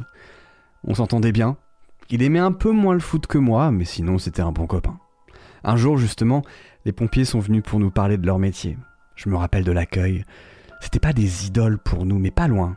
Ils nous ont raconté comment ils sont devenus pompiers, ce que font les volontaires, ils nous ont parlé du jour où ils ont éteint les feux de forêt, du chat de l'institutrice qui s'était bloqué dans une gouttière aussi, et de tout ce qu'ils font tous les jours. Ils étaient très gentils. Et puis, quelqu'un a posé la question. À quoi elle sert la sirène? Le pompier lui explique que une fois par mois, la sirène sonne pour voir si elle marche bien. Et que c'est aussi une tradition. Je me rappellerai toujours d'André qui a levé sa main et qui a demandé Et elle sert à quoi la deuxième alors? Le pompier l'a regardé sans trop comprendre. Bah, quelle deuxième fois? Bah, la deuxième sirène, c'est les tests aussi Le pompier a cru que c'était une blague, il a répondu La sirène n'est là que pour les occasions spéciales, et il est passé à autre chose. À la récré, on a tous dit à André que c'était pas drôle. Il a rigolé. Il était très content de son coup. Et quelques jours plus tard, on devait être le 20 ou le 21 vers midi, André me donne un coup de coude. C'était juste avant la fin de l'école. On finissait des exercices de géométrie. J'ai dû lui dire quelque chose comme Qu'est-ce qu'il y a? Et il m'a répondu Non, mais celle-là, c'est pour un test ou il y a vraiment quelque chose qui se passe J'ai pas compris. Alors il a levé la main. Madame, celle-là c'est pour le test ou c'est une occasion spéciale? Toute la classe s'est moquée de lui. Le premier mercredi du mois suivant, ça m'avait fait de la peine. À midi, je me rappelle lui avoir dit Celle-là, c'est pour le test. Il s'est tourné vers moi et il m'a répondu Quel test? Ça nous a fait rire, on n'en a plus jamais reparlé. On est resté amis jusqu'à la fin de l'année, mais il y avait toujours des gens pour lui dire Alors, pas de sirène aujourd'hui Un jour, je suis arrivé en classe, il y avait personne à côté de moi. La maîtresse avait une tête un peu sombre, elle a dit André ne reviendra plus ici. Ses parents avaient déménagé du jour au lendemain. Quand j'étais au collège, j'ai rencontré plein d'autres gens de la région, mais aussi des nouvelles personnes qui s'étaient installées dans ma ville à l'époque. Fini le moment où je pouvais aller à pied à l'école, désormais je prenais le car, rendez-vous à 7h20 à l'arrêt de bus, arrivé à la gare routière à 7h45 et 15 minutes de marche jusqu'au portail tous les jours, lundi, mardi, jeudi, vendredi, samedi matin. À l'époque, au collège, le mercredi était congé. Notre primaire était en avance sur les mœurs, le collège allait devoir encore attendre quelques années. Après tout, le film du mardi soir, c'était une religion. Alors forcément, autant de quart, ça rapproche. Émilie est arrivée quand j'étais en quatrième. Elle avait un an de plus, elle était en troisième. C'était une grande, je crois que j'étais un peu amoureux d'elle. On a très vite sympathisé, on faisait beaucoup de trajets ensemble. Elle me posait plein de questions sur les gens, sur la ville. Elle voulait vraiment s'intégrer. Et un jour, je sais pas comment c'est venu, elle m'a dit Je sais pas pourquoi, il y a deux sirènes par mois. C'est pas insupportable, mais je sursaute à chaque fois. Ça m'a fait l'effet d'une bombe. Elle aussi? C'est une blague, non? Je lui ai parlé d'André, de la sirène qu'il entendait lui aussi, et Émilie Harry. Peut-être que c'est toi qui fais plus attention. Nous n'avons jamais vraiment reparlé. Tous les troisièmes jeudis du mois, le lendemain du troisième mercredi du mois, je lui demandais si elle avait entendu la sirène. Je crois qu'elle en avait parlé à ses parents. Elle s'énervait, elle changeait de sujet, elle se mettait en colère. On a fini par s'écarter un peu. Et surtout, quand elle a dû commencer à travailler son brevet, on a un peu arrêté de se voir. Elle n'a même pas eu le temps de passer en seconde. L'enterrement a eu lieu un 15 août. Tragédie locale. Dans les journaux, les médecins ne savaient pas, ils ont marqué monoxyde de carbone. Et puis un jour, je me suis inscrit sur Facebook. C'était en 2010, l'époque où les parents commençaient à s'y mettre. Tout le monde s'ajoutait et publiait des statuts pour dire un peu tout et rien, c'était n'importe quoi. Alors, bien sûr que j'ai cherché mon ex du lycée dessus, j'ai cherché toute ma classe, et même certaines, personnes du collège. Et je me suis rappelé, André, André, attends, introuvable, c'était quoi son nom de famille déjà? Et le nom de son père, c'était, Patrice, non? Sa mère, sa mère, c'était quoi? C'était Marie-Paul. C'était Marie-Paul, sa mère. Deux clics, et oui, c'est bien elle sur la photo. Et vu les messages sur son mur qui propose de jouer à Farmville, je pense que l'âge correspond. Alors je lui ai écrit pour demander des nouvelles d'André et éventuellement son profil Facebook à lui aussi. Son message est arrivé le soir même. Bonjour. Ça me touche d'avoir de tes nouvelles. Je me souviens bien de toi qui venais nous voir et qui venait voir André. C'est un souvenir que je chéris. André nous a malheureusement quittés à la fin de votre année de CE2. Mais je suis sûr qu'il aurait été très touché lui aussi que tu veuilles prendre contact avec lui. Je suis sûr qu'il est en paix en sachant que votre amitié a traversé la mort. Je te souhaite une vie très riche, à la hauteur des moments de bonheur que toi et notre petit garçon avez pu vivre. Je pense que c'est ce jour-là que j'ai décidé de travailler en école. J'ai bourlingué quelques années, j'ai fait mes classes en région parisienne. Aujourd'hui, je suis directeur adjoint d'un centre scolaire Jacques Prévert dans une petite ville des Pays de la Loire. C'est beaucoup de paperasse principalement. Mais aujourd'hui, j'ai rendez-vous. J'ai rendez-vous avec des parents d'élèves. En tant que directeur, vous savez, on n'a pas grand-chose à faire, hein, directeur adjoint. Mais ce jour-là, le directeur n'est pas là, donc pour le coup, le rendez-vous, c'est pour moi. Quand je rentre dans mon bureau, ils sont déjà là. Alors, qu'est-ce qui vous amène Je croise les doigts, vraiment, je croise les doigts pour que ce ne soit pas une réclamation. C'est notre fils, Dylan. Il doit rentrer en grande section l'année prochaine, mais on se demandait voilà, ça fait plusieurs fois qu'il nous dit qu'il entend des sons. Une sirène notamment à la fin du mois, tous les mois. Ça fait maintenant euh, 3-4 mois et, et on voulait savoir si ça vous était déjà arrivé.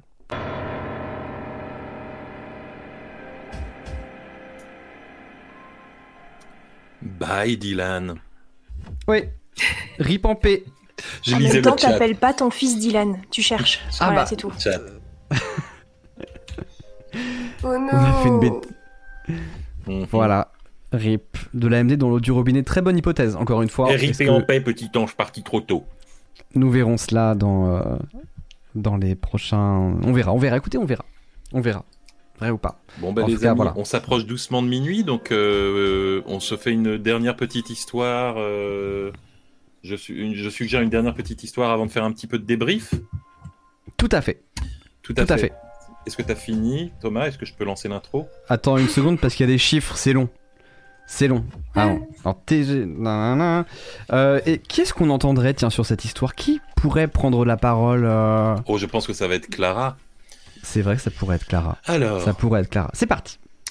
il y a des lieux, il y a des lieux oubliés, des chemins qu'on ne prend plus, des itinéraires à l'abandon, des directions devant lesquelles on passe sans les remarquer. Et puis un jour, par accident, on se retrouve sur l'un de ces chemins. Et Dieu sait où il va nous mener. Cette histoire s'intitule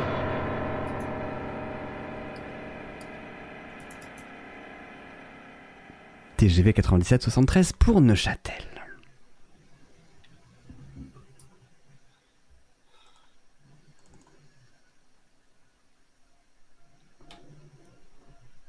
Excusez-moi, petit problème technique évidemment, il en fallait bien. On n'est pas pressé.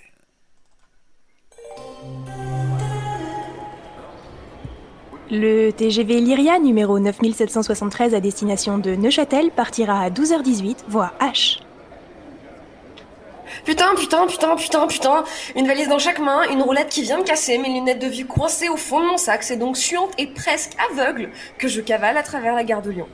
Putain, putain, putain, putain, putain. J'ai tout en même temps. J'ai chaud, j'ai froid, j'ai mal au bras, je suis à bout de souffle, je vais louper mon putain de TGV à cause de cette putain de panne de métro et surtout à cause de ma putain de manie d'être en retard tout le temps. Putain, putain, putain, putain, putain. La voix H est en vue, mes poumons vont exploser, ma valise ne roule plus, je dois la traîner, j'ai envie d'arracher ce putain de masque qui m'empêche de respirer. Pourquoi est-ce que mes lacets sont défaits Pourquoi est-ce qu'il fait chaud en juillet? Pourquoi est-ce que j'ai pris une défroisseuse? Putain, putain, putain, putain.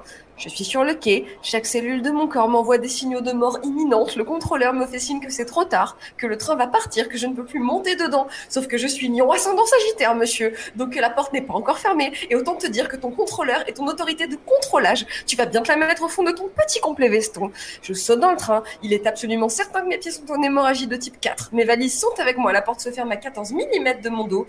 Euh, il y a 14 wagons entre là où je suis et là où je devrais être. Mes capacités respiratoires ne sont jamais. Je suis dans le train, en avant, pour la Suisse.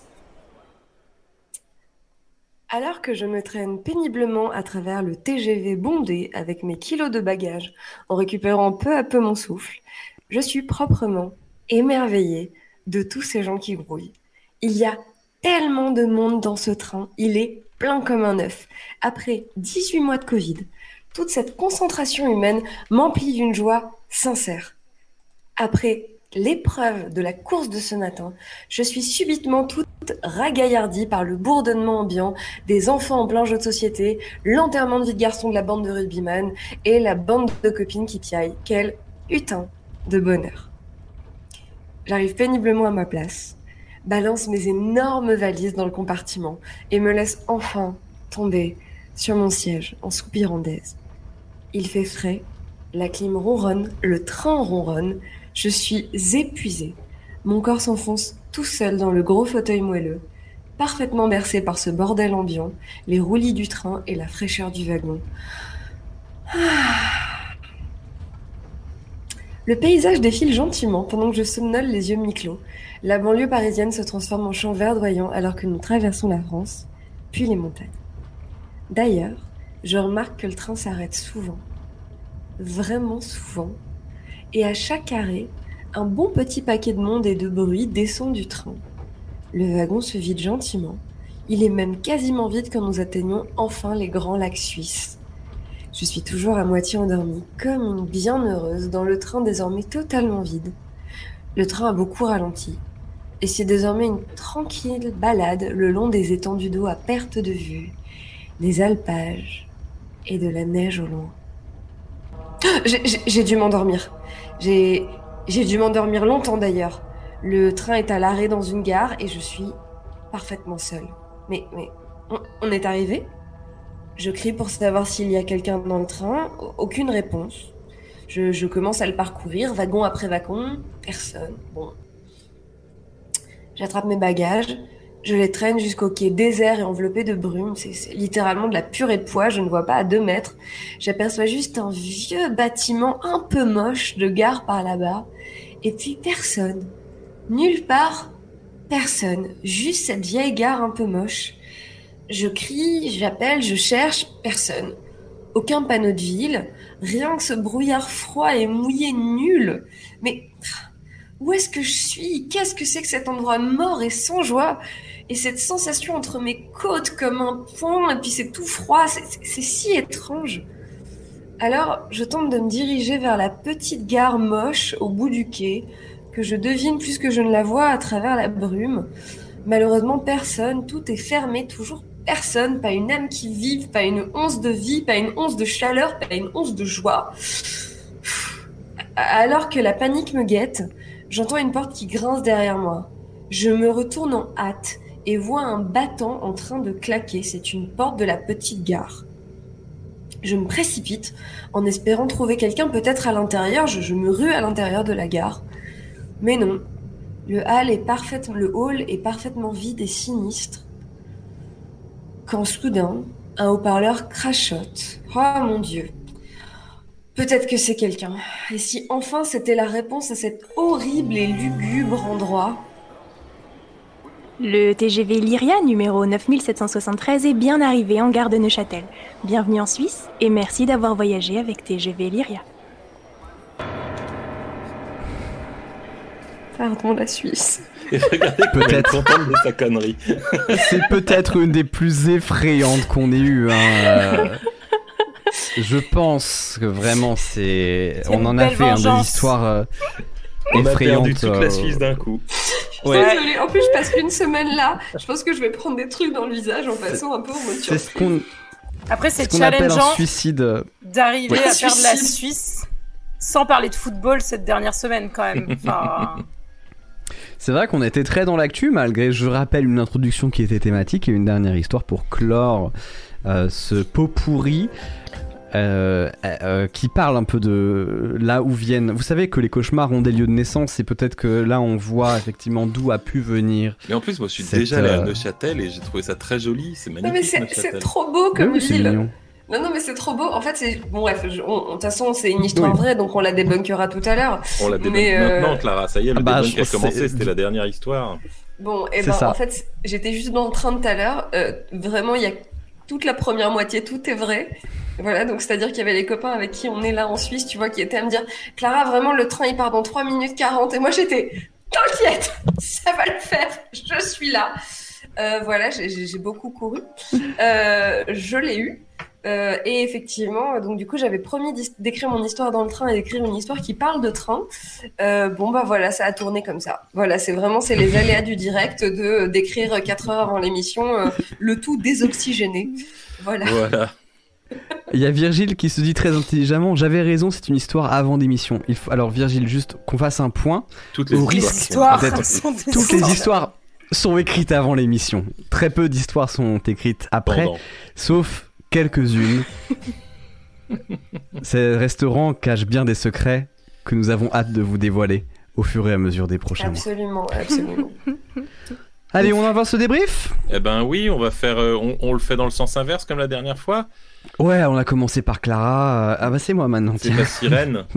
Ta sirène Allez. de pompier. Est-ce que tu veux nous en dire Euh, plus Ouais, c'est euh, c'est en partie vrai, figurez-vous. C'est vraiment en partie vrai. C'est euh, c'est-à-dire que j'ai vraiment grandi dans une école qui était à Jugon-les-Lacs dans le 22. La caserne est vraiment à côté de la est vraiment pas loin de de l'école. Et, et moi, en fait, quand j'étais petit, je m'attendais, genre, j'avais l'impression d'entendre des sirènes de pompiers tout le temps, tout le temps, tout le temps, tout le temps. Et ça me faisait peur et j'en ai fait des cauchemars pendant très longtemps. Donc voilà, je vous remets le son parce que visiblement vous l'avez bien aimé. Il a servi qu'une fois, je suis deg. Je vais. Voilà. Bien ça, non? C'est pas mal, non? J'aime bien. Allez, canon. Voilà, hop là. Moi, j'expliquais à. Thomas que, que moi, j'ai grandi euh, à côté du CEA, euh, donc Centre d'études atomiques euh, en Côte d'Or, et du coup, on avait l'autre sirène qui est peut-être dix fois plus, dix fois pire et dix fois plus forte que, que cette sirène-là, et qu'on entend aussi une fois par semaine. Elle est épouvantable. Après, c'est pas un concours, hein, mais, euh, mais oui, c'est vrai que c'est. Celle-là, elle est, elle est régulière et linéaire, elle est bon. Ces sirènes, elles me font toujours bien rire parce que c'est censé être une sorte de répétition déjà pour voir si elles fonctionnent et pour expliquer aux gens si vous entendez ça, il faut rentrer chez vous et vous barricader. Et donc pour celle du CEA, les, les consignes sont très claires. C'est si vous entendez la sirène du CEA, vous êtes vraiment dans la merde parce que c'est un centre d'études atomiques. Ah ouais. Si vraiment on vous met une sirène pour vous dire il y a quelque chose qui merde, C'est c'est le info, moment quoi. où vous normalement C'est trop tard. on est censé se barricader à la maison et du genre essayer de colmater les vitres pour être sûr qu'il n'y a rien qui rentre quoi. C'est Tchernobyl time, quoi. Et en fait, Oh. Au revoir. il y a eu un hiver où il a fait du genre moins 15 ou moins 20 et ça, ça a fait, ça a fait euh, péter le- leur système et la sirène s'est déclenchée au milieu de la nuit. Et donc, absolument tout le village a mis sa robe de chambre et sorti dans la rue en pantoufles en disant bah, Tiens, qu'est-ce qui se passe? Et tout le monde s'est mis à Évidemment. causer au milieu de la nuit dans la Mais rue. non, mais. Et donc c'est là que tu te rends compte. En fait, la sirène, elle t'indique juste que tu vas mourir et que tout le monde va mourir. Mais il n'y a pas une seule fois, il n'y a pas une seule fois, il n'y a pas un- une alerte incendie qui a été bien respectée quand on était au collège ou au Ouais, lycée. ouais. hein, Là, les gens, ils ça, étaient même pas inquiets, tu vois. Ils, ils se disaient, oh, ben, on va demander à monsieur le maire. Tu vois, mais ils étaient tous dans la rue. Ah, Ça avait monsieur été le une attaque d'aliens euh, ou, euh, ou si le CEA avait explosé, ils auraient été là, oh, bah, le ciel a une drôle de couleur. Tu vois, ça, aurait ça été, sent euh, bizarre. Il n'y aurait pas eu de problème. Euh, juste pour dire, Alixette qui dit Mais Thomas, t'avais pas un autre problème de cloche d'école dans ton appart avant C'est un abonnement, faut consulter. Alors, euh, les, les bruits de sirène, c'est moi qui avais l'impression de les entendre et j'en ai fait des cauchemars. La cloche d'école, elle était réelle et laissez-moi vous dire qu'elle ne me manque pas je suis très heureux dans ce nouvel appart où j'entends mes voisins du dessous et des radios italiennes qui en fait sont des radios en roumain. Mais sinon tout va bien. Ça se, ça ressemble de manière assez surprenante. Euh, Je me suis déjà fait euh, avoir euh, entendre, en- à entendre du roumain et penser que c'était de l'italien. C'est vrai? Oui, c'est vrai J'ai que pas, enfin, Ah j'ai oui, pas oui. une très bonne oreille non plus, hein, mais euh, Non, mais c'est ça partage c'est pas assez proche. commune. Ouais. Donc voilà. Bref. Voilà ah, bah, ensuite on est sur Cryptodon. Il y avait Cryptodon. le réchauffement climatique Alors, avant. Il y avait- Cryptodon. Pardon, pardon excusez-moi, il y le avait le réchauffement climatique, alors je suis désolé, avant. mais c'est une histoire réelle. C'est juste une histoire vraie. Voilà. Une histoire vraie. Euh, Cryptodon. voilà. Euh, Cryptodon, euh, Cryptodon, je sais que euh, tout le monde adorerait que ce soit une histoire vraie parce qu'elle est bien chialante et qu'elle est mignonne, etc., etc. Mais je dois euh, vous dire que c'est une histoire vraie. Ah Quoi? En tout Non, cas- arrête. C'est un témoignage. C'est un témoignage euh, trouvé sur Reddit d'un utilisateur qui, a, qui est anonyme. Il a signé euh, Deathbed Phenomena. Mais il a raconté ça sur Reddit dans la section paranormale en jurant que c'était vrai, que ça lui était arrivé. Et donc, euh, si vous voulez croire à Cryptodon, il y a de l'espoir. Croyez en vos rêves, Cryptodon est peut-être réel. Si vous arrivez là-bas, demandez Ellie J'ai l'éléphant envie d'y croire. Et peut-être qu'il pourra vous emmener dans dans d'autres dans d'autres royaumes. Hashtag espoir pour Cryptodon, comme dit Omu. Exactement. On dirait un événement euh, gaming, euh, tu vois, euh, caritatif, cryptodon. Alors moi, ce qui me fait rire, c'est que Cryptodon, techniquement, euh, don, euh, c'est dans- c'est la dent, et crypto, ça Mhm. veut dire euh, ça veut dire euh, à peu près. Donc c'est Cryptodon, c'est à peu près une dent en fait. Et là, ça nous fait un Ah. enchaînement sur Une euh, sur une autre histoire. Enfin non, il y a d'abord euh, il y a d'abord l'histoire de Clara, euh, le fantôme de l'IME.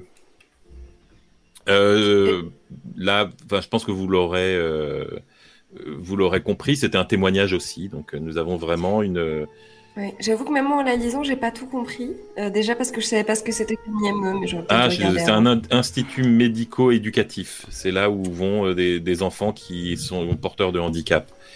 C'était un euh, peu euh, l'orphelinat, tu sais, le, le Balaguero. euh, Mhm. Et, euh, Super film Et- si vous l'avez pas vu. et Tom- Thomas, tu voulais dire quoi euh, sur cette Sur le histoire petit garçon, oui.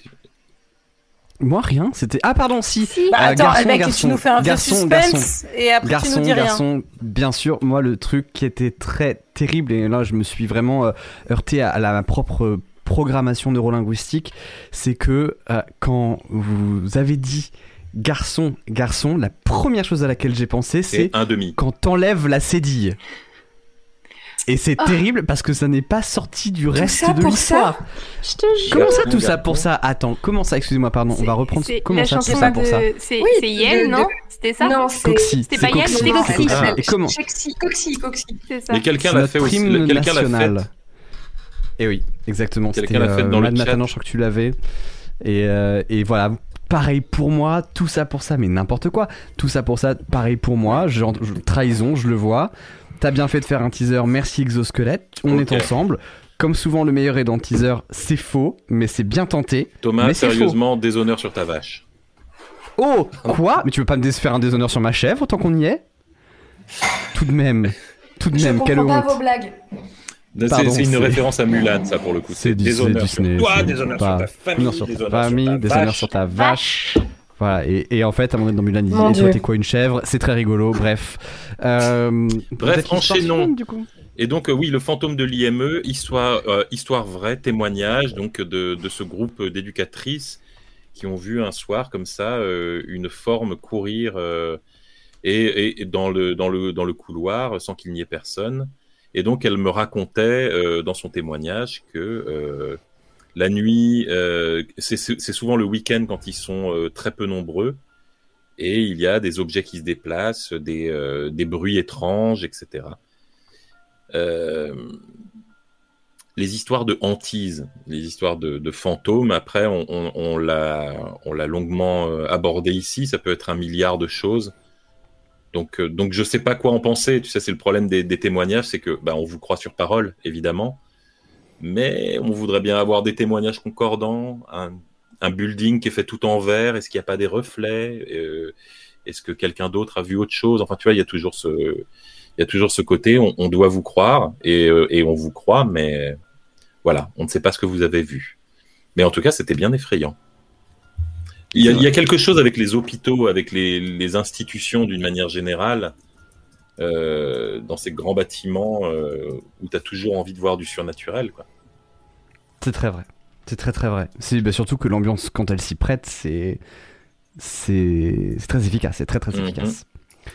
Euh, quid Quid des dents. Des dents, des crypto-dents de, de, de Sherry Cream? totalement inventé.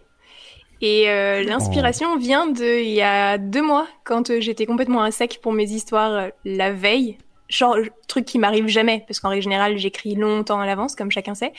J'avais fait un tweet en leur disant, en disant racontez-moi vos cauchemars.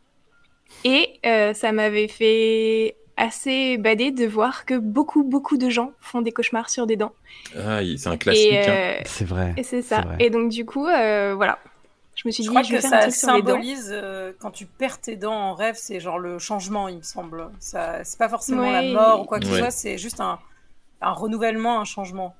Voilà, cette interprétation vous est offerte par Freud 2.0. Euh, pas de souci, n'hésitez pas. J'ai oublié quelque chose d'important euh, dans l'histoire avant, dans l'IME, c'est de remercier Clotilde. Voilà, Clotilde qui m'a envoyé cette histoire. J'avais dit que je, j'avais dit que je, il faut que je cite mes sources. Donc, donc voilà. C'est vrai. Merci. On te remercie, Clotilde. Euh, Ensuite, c'était quoi? Après les dents Oui. Mais tu sais, alors attends, pour finir là-dessus, euh, moi je l'avais cette boîte en fait. Quand on était petit, on avait des petites boîtes de bonbons en métal, genre des petites boîtes de cachou, et on mettait nos dents de lait dedans, et on avait la boîte qui faisait tic tic tic tic tic tic tic comme ça. si tu veux, si je la retrouve, je te l'offre. Oh non merci. ah, non merci. Non merci, je déteste. Attends, mais les dents, les dents de lait de boulet, ça doit se revendre à un petit prix au marché noir, non? oh. Sur l'internet. Ouais. Je vous rappelle aussi que dans. Je viens de louper une occasion. On a une petite annonce à vous faire. Hein. On a une petite, euh, petite annonce à vous faire à la fin, de, à la fin du débrief. Juste pour ah vous dire. Oui, c'est vrai. oui. Bah, oui. Euh, la sorcière du chemin de la montée. Ça, c'était mignon, mais moi je dirais fake. Bah, ça, c'est du... boulet, ça, non? C'est oui, c'est moi qui l'ai écrit. Euh, voilà.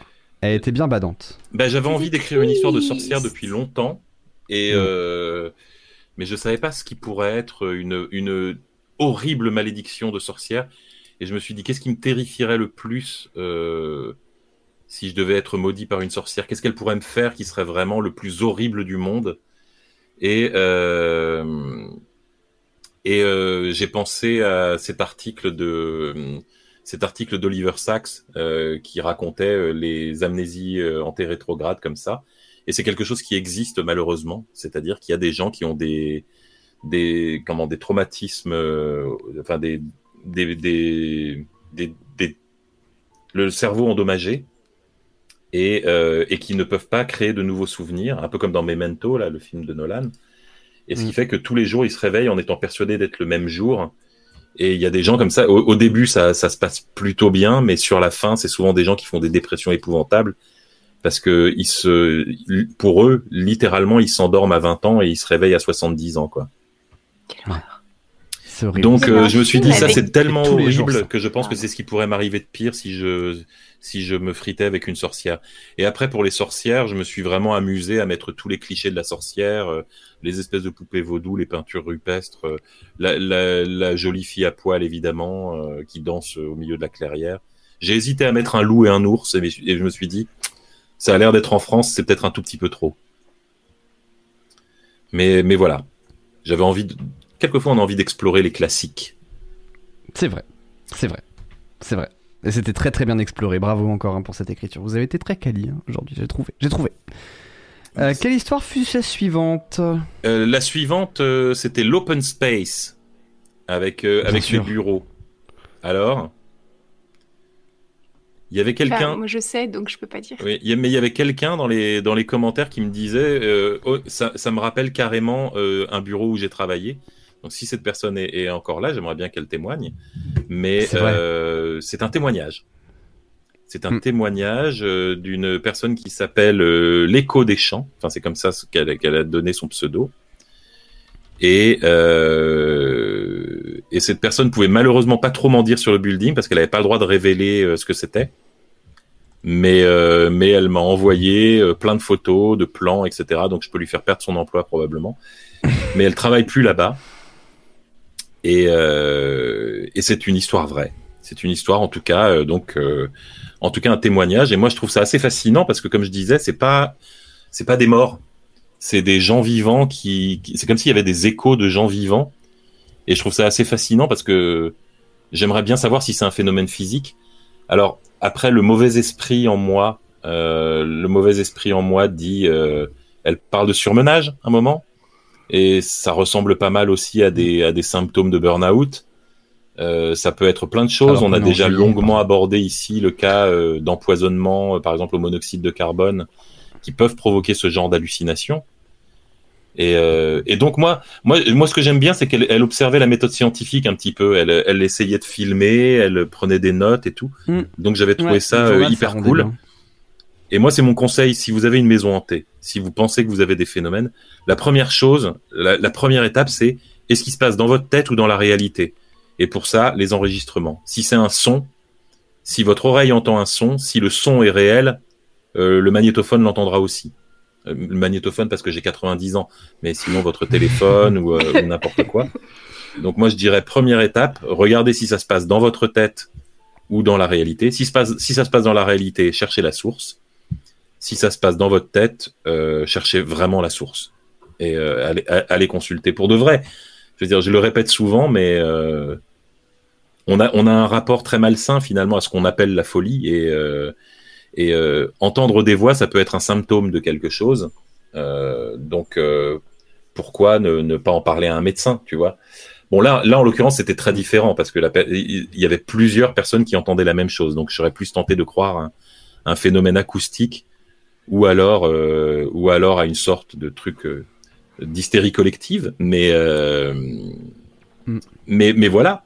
C'est enquêter enquêter soyez sérieux ah, dans vos dans vos enquêtes. ça peut être l'isolation hein, ça peut être l'isolation des fois les vibrations qui remontent tout et ça, si, ça mais si, faites-vous aider aussi parce que enfin en vrai si c'est un phénomène physique si c'est un phénomène physique inconnu c'est passionnant en fait. Si tout à coup on, se rendait compte qu'on peut créer des sortes de magnétophones naturels avec les murs d'un immeuble ça serait incroyable. Ouais.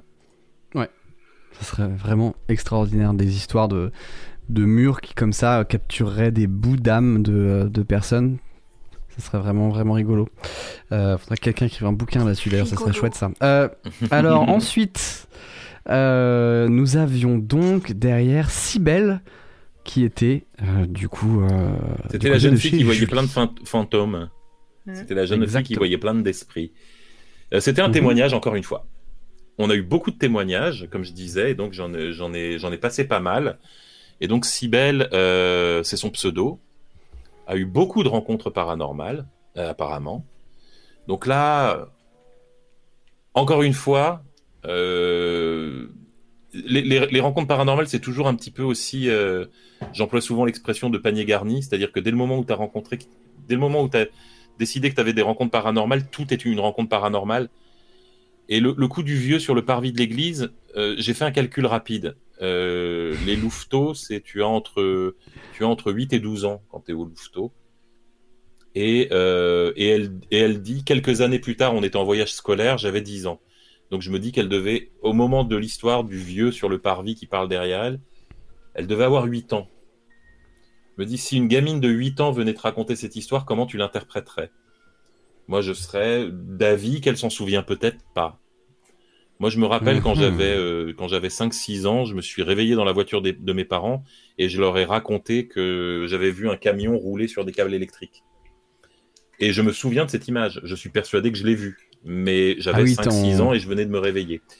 Ton Euh, cerveau a reconstitué un souvenir de toute voilà. pièce qui nous arrive, hein, vraiment. Ce qui, À ce qui nous huit arrive ans, tout le temps. hein. à 8 ans, est-ce que l'histoire, c'est pas euh, il y a un clochard qui s'est mis derrière elle à un moment et elle l'a pas vu partir?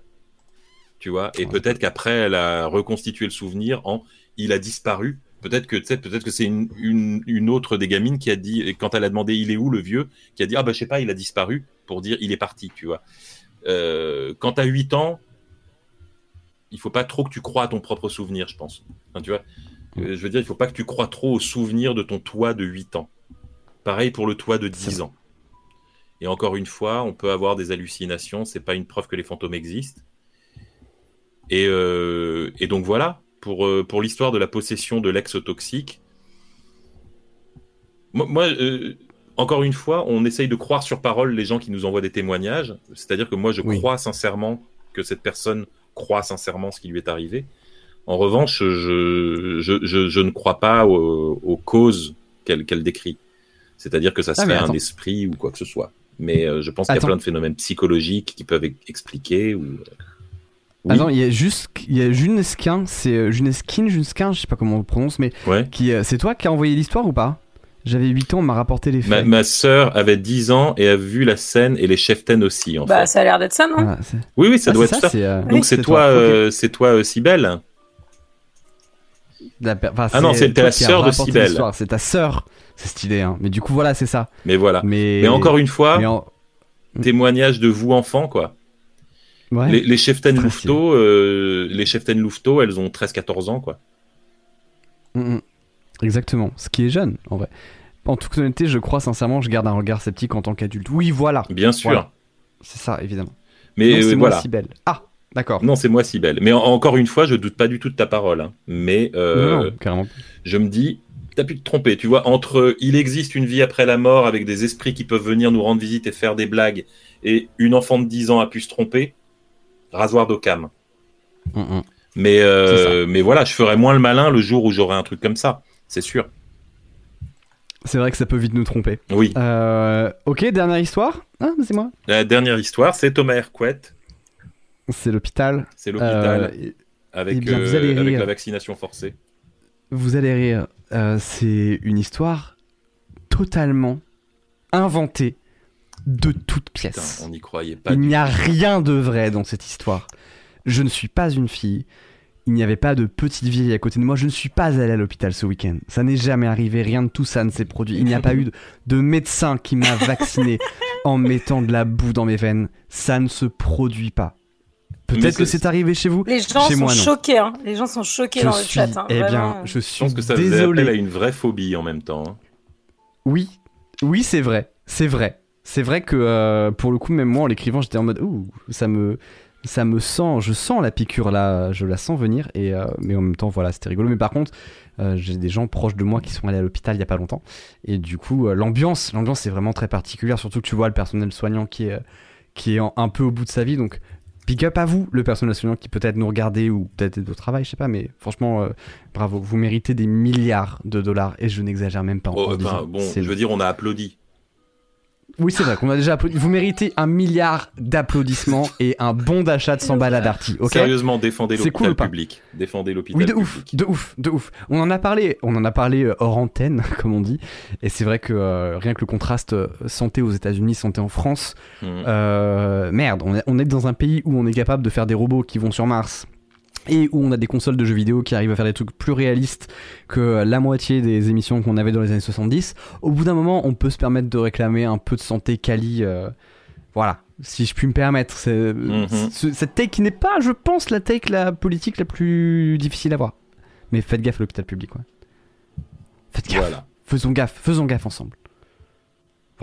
Eh ben, je crois qu'on a fait le fait, tour, mon cher Thomas. Eh ben, nous avons absolument fait le tour, mais il nous dit c'est très bien, c'est passé à on une a respecté vitesse encore l'horaire. cette histoire. On a respecté l'horaire pour une fois. C'est très bien. Je suis très très fier de, de nous. Très très fier de nous. Est-ce que ça vous a plu? Est-ce que ça vous a plu? Est-ce que vous voulez une, une petite annonce, un petit One More Things? Qu'on pourrait peut-être vous thing. dire Clara, tu es peut-être sous la forme mute. Ah oui, Clara, Oui, t'es mute c'est normal, elle a un petit souci de batterie de micro. Ah, ça y est, t'as elle va de- Elle revenir, a elle va branché, revenir mais elle a pas des mutes. Ah, D'accord. Pardon, je suis là, je disais, j'ai un film dans 20 minutes, donc grave l'annonce, s'il te Oui. plaît, maintenant. D'accord. Alors. Je meurs de savoir, je ne sais pas du tout ce qu'on fait. alors non, mais c'est le mois prochain, séances. Pardon. il n'y aura pas, il n'y aura pas d'émission en août. Pourquoi? Parce que les prochaines nouilles rampantes auront lieu le 31 juillet. Pourquoi? Parce qu'on sera chez moi et du coup on sera en plateau tous ensemble et On ça va sera cool. On fera une de édition faire spéciale. en présentiel ce qu'on devait Oui. faire depuis l'épisode 1, mais Oui. il s'est passé des trucs. Mais il y a eu le Covid. Donc ça va être un nouveau studio, il va y avoir de la déco, il va y avoir des gens, on va essayer de faire en sorte qu'il y ait des guests, on va essayer de faire un truc un peu sympa. Ça va peut-être durer du houmous avec des burritos, enfin vous êtes chez moi donc euh, c'est du houmous, des burritos avec Du euh, des, euh, Ça va du guacamole, Du du, du, Saint-Félicos évidemment vous Je connaissez. pense que ça va, Et ça donc va on- sentir la divinité forestière à la fin de la projection. hein. Peut-être Ça qu'il ça y aura une nouille sur du fromage. Qui Sans vouloir vous vendre le truc, c'est effectivement... euh, bref, ça n'a pas, ça n'a pas attendu un- une réunion le des nouilles rampantes camembert pour le faire. hanté. Exactement. Donc, Il faut que tu ah, l'écrives vous allez maintenant. pouvoir... On a, une Ah bah, liste de, on a une liste de guests prestigieux et prestigieuses, je vous raconte qui pas. sont chauds pour venir. On a vraiment hâte d'avoir tous les gens qui nous ont proposé de venir. Il y aura Et, Barack euh, Obama hein, parmi eux. Oui, ce qui est quand même pas de la merde quoi. Julie. Merde. Non, non, on l'avait balancé. On l'avait balancé. On avait Ah, balancé. on ok. l'avait balancé Autant déjà. pour moi. Il l'a tweeté, il l'a tweeté. C'est ça Euh, Barack voilà. Obama. The Ah oui, Barack. Ouais, Barack, moi je le trouve un peu lourd. hein. Enfin, bon, Des nouilles au fromage. Non mais quand non mais quand il boit pas ça va. Quand il boit pas ça va. Quand il boit pas. T'imagines, il les, les nouilles rampantes du Pentagone, ça doit être quelque chose. Ils doivent avoir des dossiers dans leur C'est- Eh cave. ben, tu dois l'écrire pour la prochaine fois. T'as Barack Obama, il arrive, il a, il a un carton avec marqué top secret et il te sort. euh, bon, Très vous voulez un truc très effrayant, un peu effrayant ou moyennement effrayant? Bon allez, je vous drop juste mon programme le de- et puis enfin on fait le dernier petit tour. Moi de mon côté, je suis en live tous les matins de 9h bah, du lundi au vendredi de 9h à midi. Euh, la semaine prochaine, donc là lundi, lundi là, lundi dans deux jours, on fait un wiki quiz avec Florent Bernard à 19h. Spécial euh, donc en live 9h à midi tous les jours. Lundi live wiki quiz spécial ciné avec Florent Bernard, ciné humour, euh, botanique tout ça. Et, euh, et jeudi, on fait des lives IRL, euh, on va se promener, je sais pas où, peut-être que je vais voir, je suis en, en faire- en train de faire une enquête, est-ce que Montparnasse est vraiment en Bretagne, on verra. Donc bref, merci pour les Enchaîne follow. avec Julie, et pour les euh, enchaîne avec Clara pour qu'elle puisse partir. D'accord, Clara, à toi. Euh, je- mais euh, je suis à Neuchâtel cette semaine, je vais voir des films. Si jamais vous êtes dans le coin et qu'on se croise, coucou. Euh, que vous dire euh, je, je, je, je sais pas. Si je suis à Cannes la semaine prochaine, si vous êtes dans le coin et que vous voulez qu'on se voit, euh, coucou. Euh, J'ai fait le tour de mes actus. Salut. Merci Clara, merci beaucoup. On te libère du coup, comme ça tu, peux vas voir ton film. si tu veux. Je vais voir euh, Boys from the County Hell que vous avez peut-être déjà vu. Il me semble qu'il était au BIF et ou à Gérardmer. Donc peut-être que vous l'avez déjà vu. Et c'est super. Moi, je l'ai déjà vu et c'était trop bien. J'y retourne. Voyez le Boys from the County Hell. Nice. Quelqu'un dit Nice. Clara va rater Très son cool. train. Bisous. Again Bisous Clara, à très vite. Bisous, excusez-moi, je parle bye. comme une voleuse. Je vous aime beaucoup. Bisous, bisous, bisous, mais bisous. non, mais non, Clara, mais la non. prochaine. Tu pars comme une reine, Clara. Ça n'a rien à voir. Au ça n'a rien à voir. Au moins. Euh, J'en profite juste et après je redistribue la parole. Je voudrais faire des, énormes bises à euh, Gnome Dom, pour les follow, Small Time Loser, Solid Snake, Solid Snake, j'adore ton pseudo, Alianas, Dazo TV, Yo-Yo Vero et Osabine, merci beaucoup pour les subs les gars, Mikael, Nerfar, Melusk, Xpog, Cecilou, Cthulhu, Exosquelette, Alex, Axolot, Razer, et le lot, merci beaucoup pour le, le resub également. Merci à vous pour le soutien. Et, voilà. Euh, Chéri Euh, toujours sur Twitch, on raconte toujours des trucs glauques, on fait de la lecture de trucs qui font peur. Et euh, bah, du coup, je l'annonce, on le reconfirmera, mais logiquement, le 16, on refait une nouille vidéo club euh, en espérant sans les 45 minutes de moi qui transpire en tremblant parce que ça ne fonctionne pas. On essaye de passer directement au cool avec euh, une partie du cast ou tout le cast, on verra en fonction des dispos et euh, on va regarder euh, des vieux trucs euh, glauques et parfois ridicules. Voilà. Je là, suis j'espère- convaincu que ça va on espère tous qu'on sera là. On était tous un petit peu. On veut venir, mais on sait pas si on est là ou pas. Donc on va essayer. Exactement. Euh, Julie euh, bah écoutez, euh, pas de Neuchâtel, pas de Cannes, euh, pas de Twitch, mais et plus de deux heures de perdu puisqu'on a fini la saison là, mais deux heures de perdu à la rentrée sûrement, peut-être une surprise cet été comme les étés précédents. Et sinon, bah, du travail, du travail et encore du travail. ah, c'est l'éclate. Ah, c'est le bon Et ouais, il y a quelqu'un qui dit du repos pour toi, du repos en, en août, je l'espère. Voilà. Bah oui, bah oui, mais oui, mais oui, plein de repos, que ça, que dormir. Euh, Boulet? Alors, euh, tout d'abord, je voudrais déjà vous remercier encore pour les témoignages. Vraiment, euh, donc merci à Clotilde, merci à l'écho des champs, merci, merci à Sibelle. Et j'ai eu plein d'autres témoignages. Il y en avait des très jolis, il y en avait des très effrayants. Il y en a beaucoup qui n'étaient pas du tout des nouilles rampantes, mais qui étaient sympas quand même. Euh, donc si vous vous reconnaissez, euh, l'histoire de la falaise en Bretagne m'a beaucoup amusé. Euh, c'était très chouette. Il y en a eu comme ça, juste des gens qui me racontaient des flips qui se sont faits, même s'il y avait rien de surnaturel.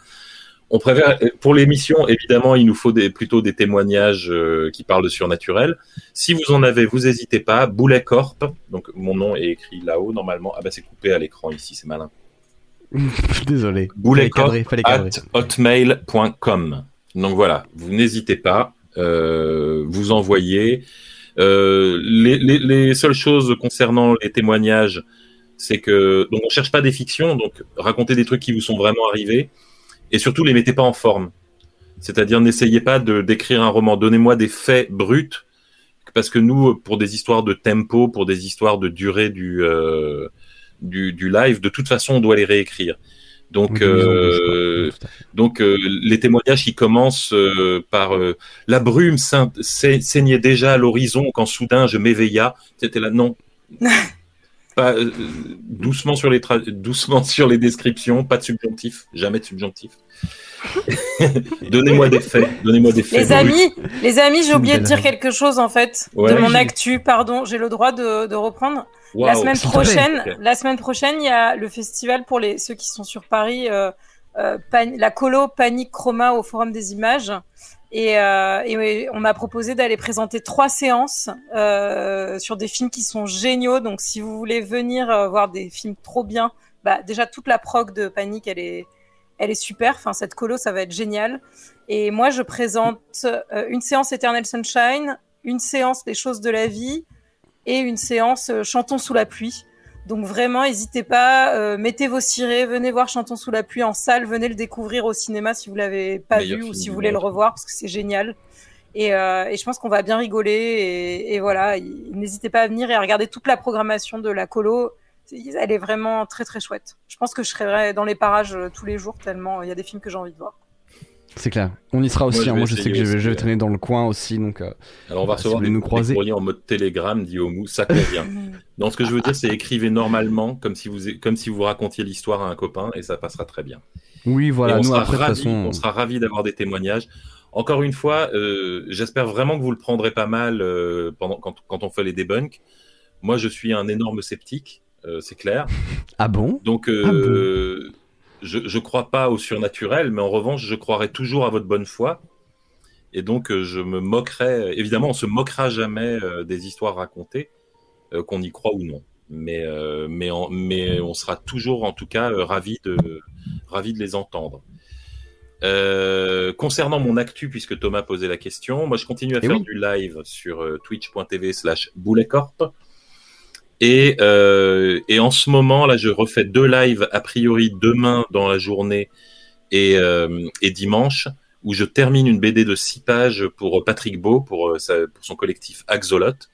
Donc, je fais de la BD en direct euh, toute la journée. Euh, là, en ce moment, j'en suis à la couleur des deux dernières pages, donc c'est presque fini. Mais si vous passez ce week-end, vous verrez un petit peu la, la fin du travail et après, je vais revenir à un rythme plus, euh, plus normal.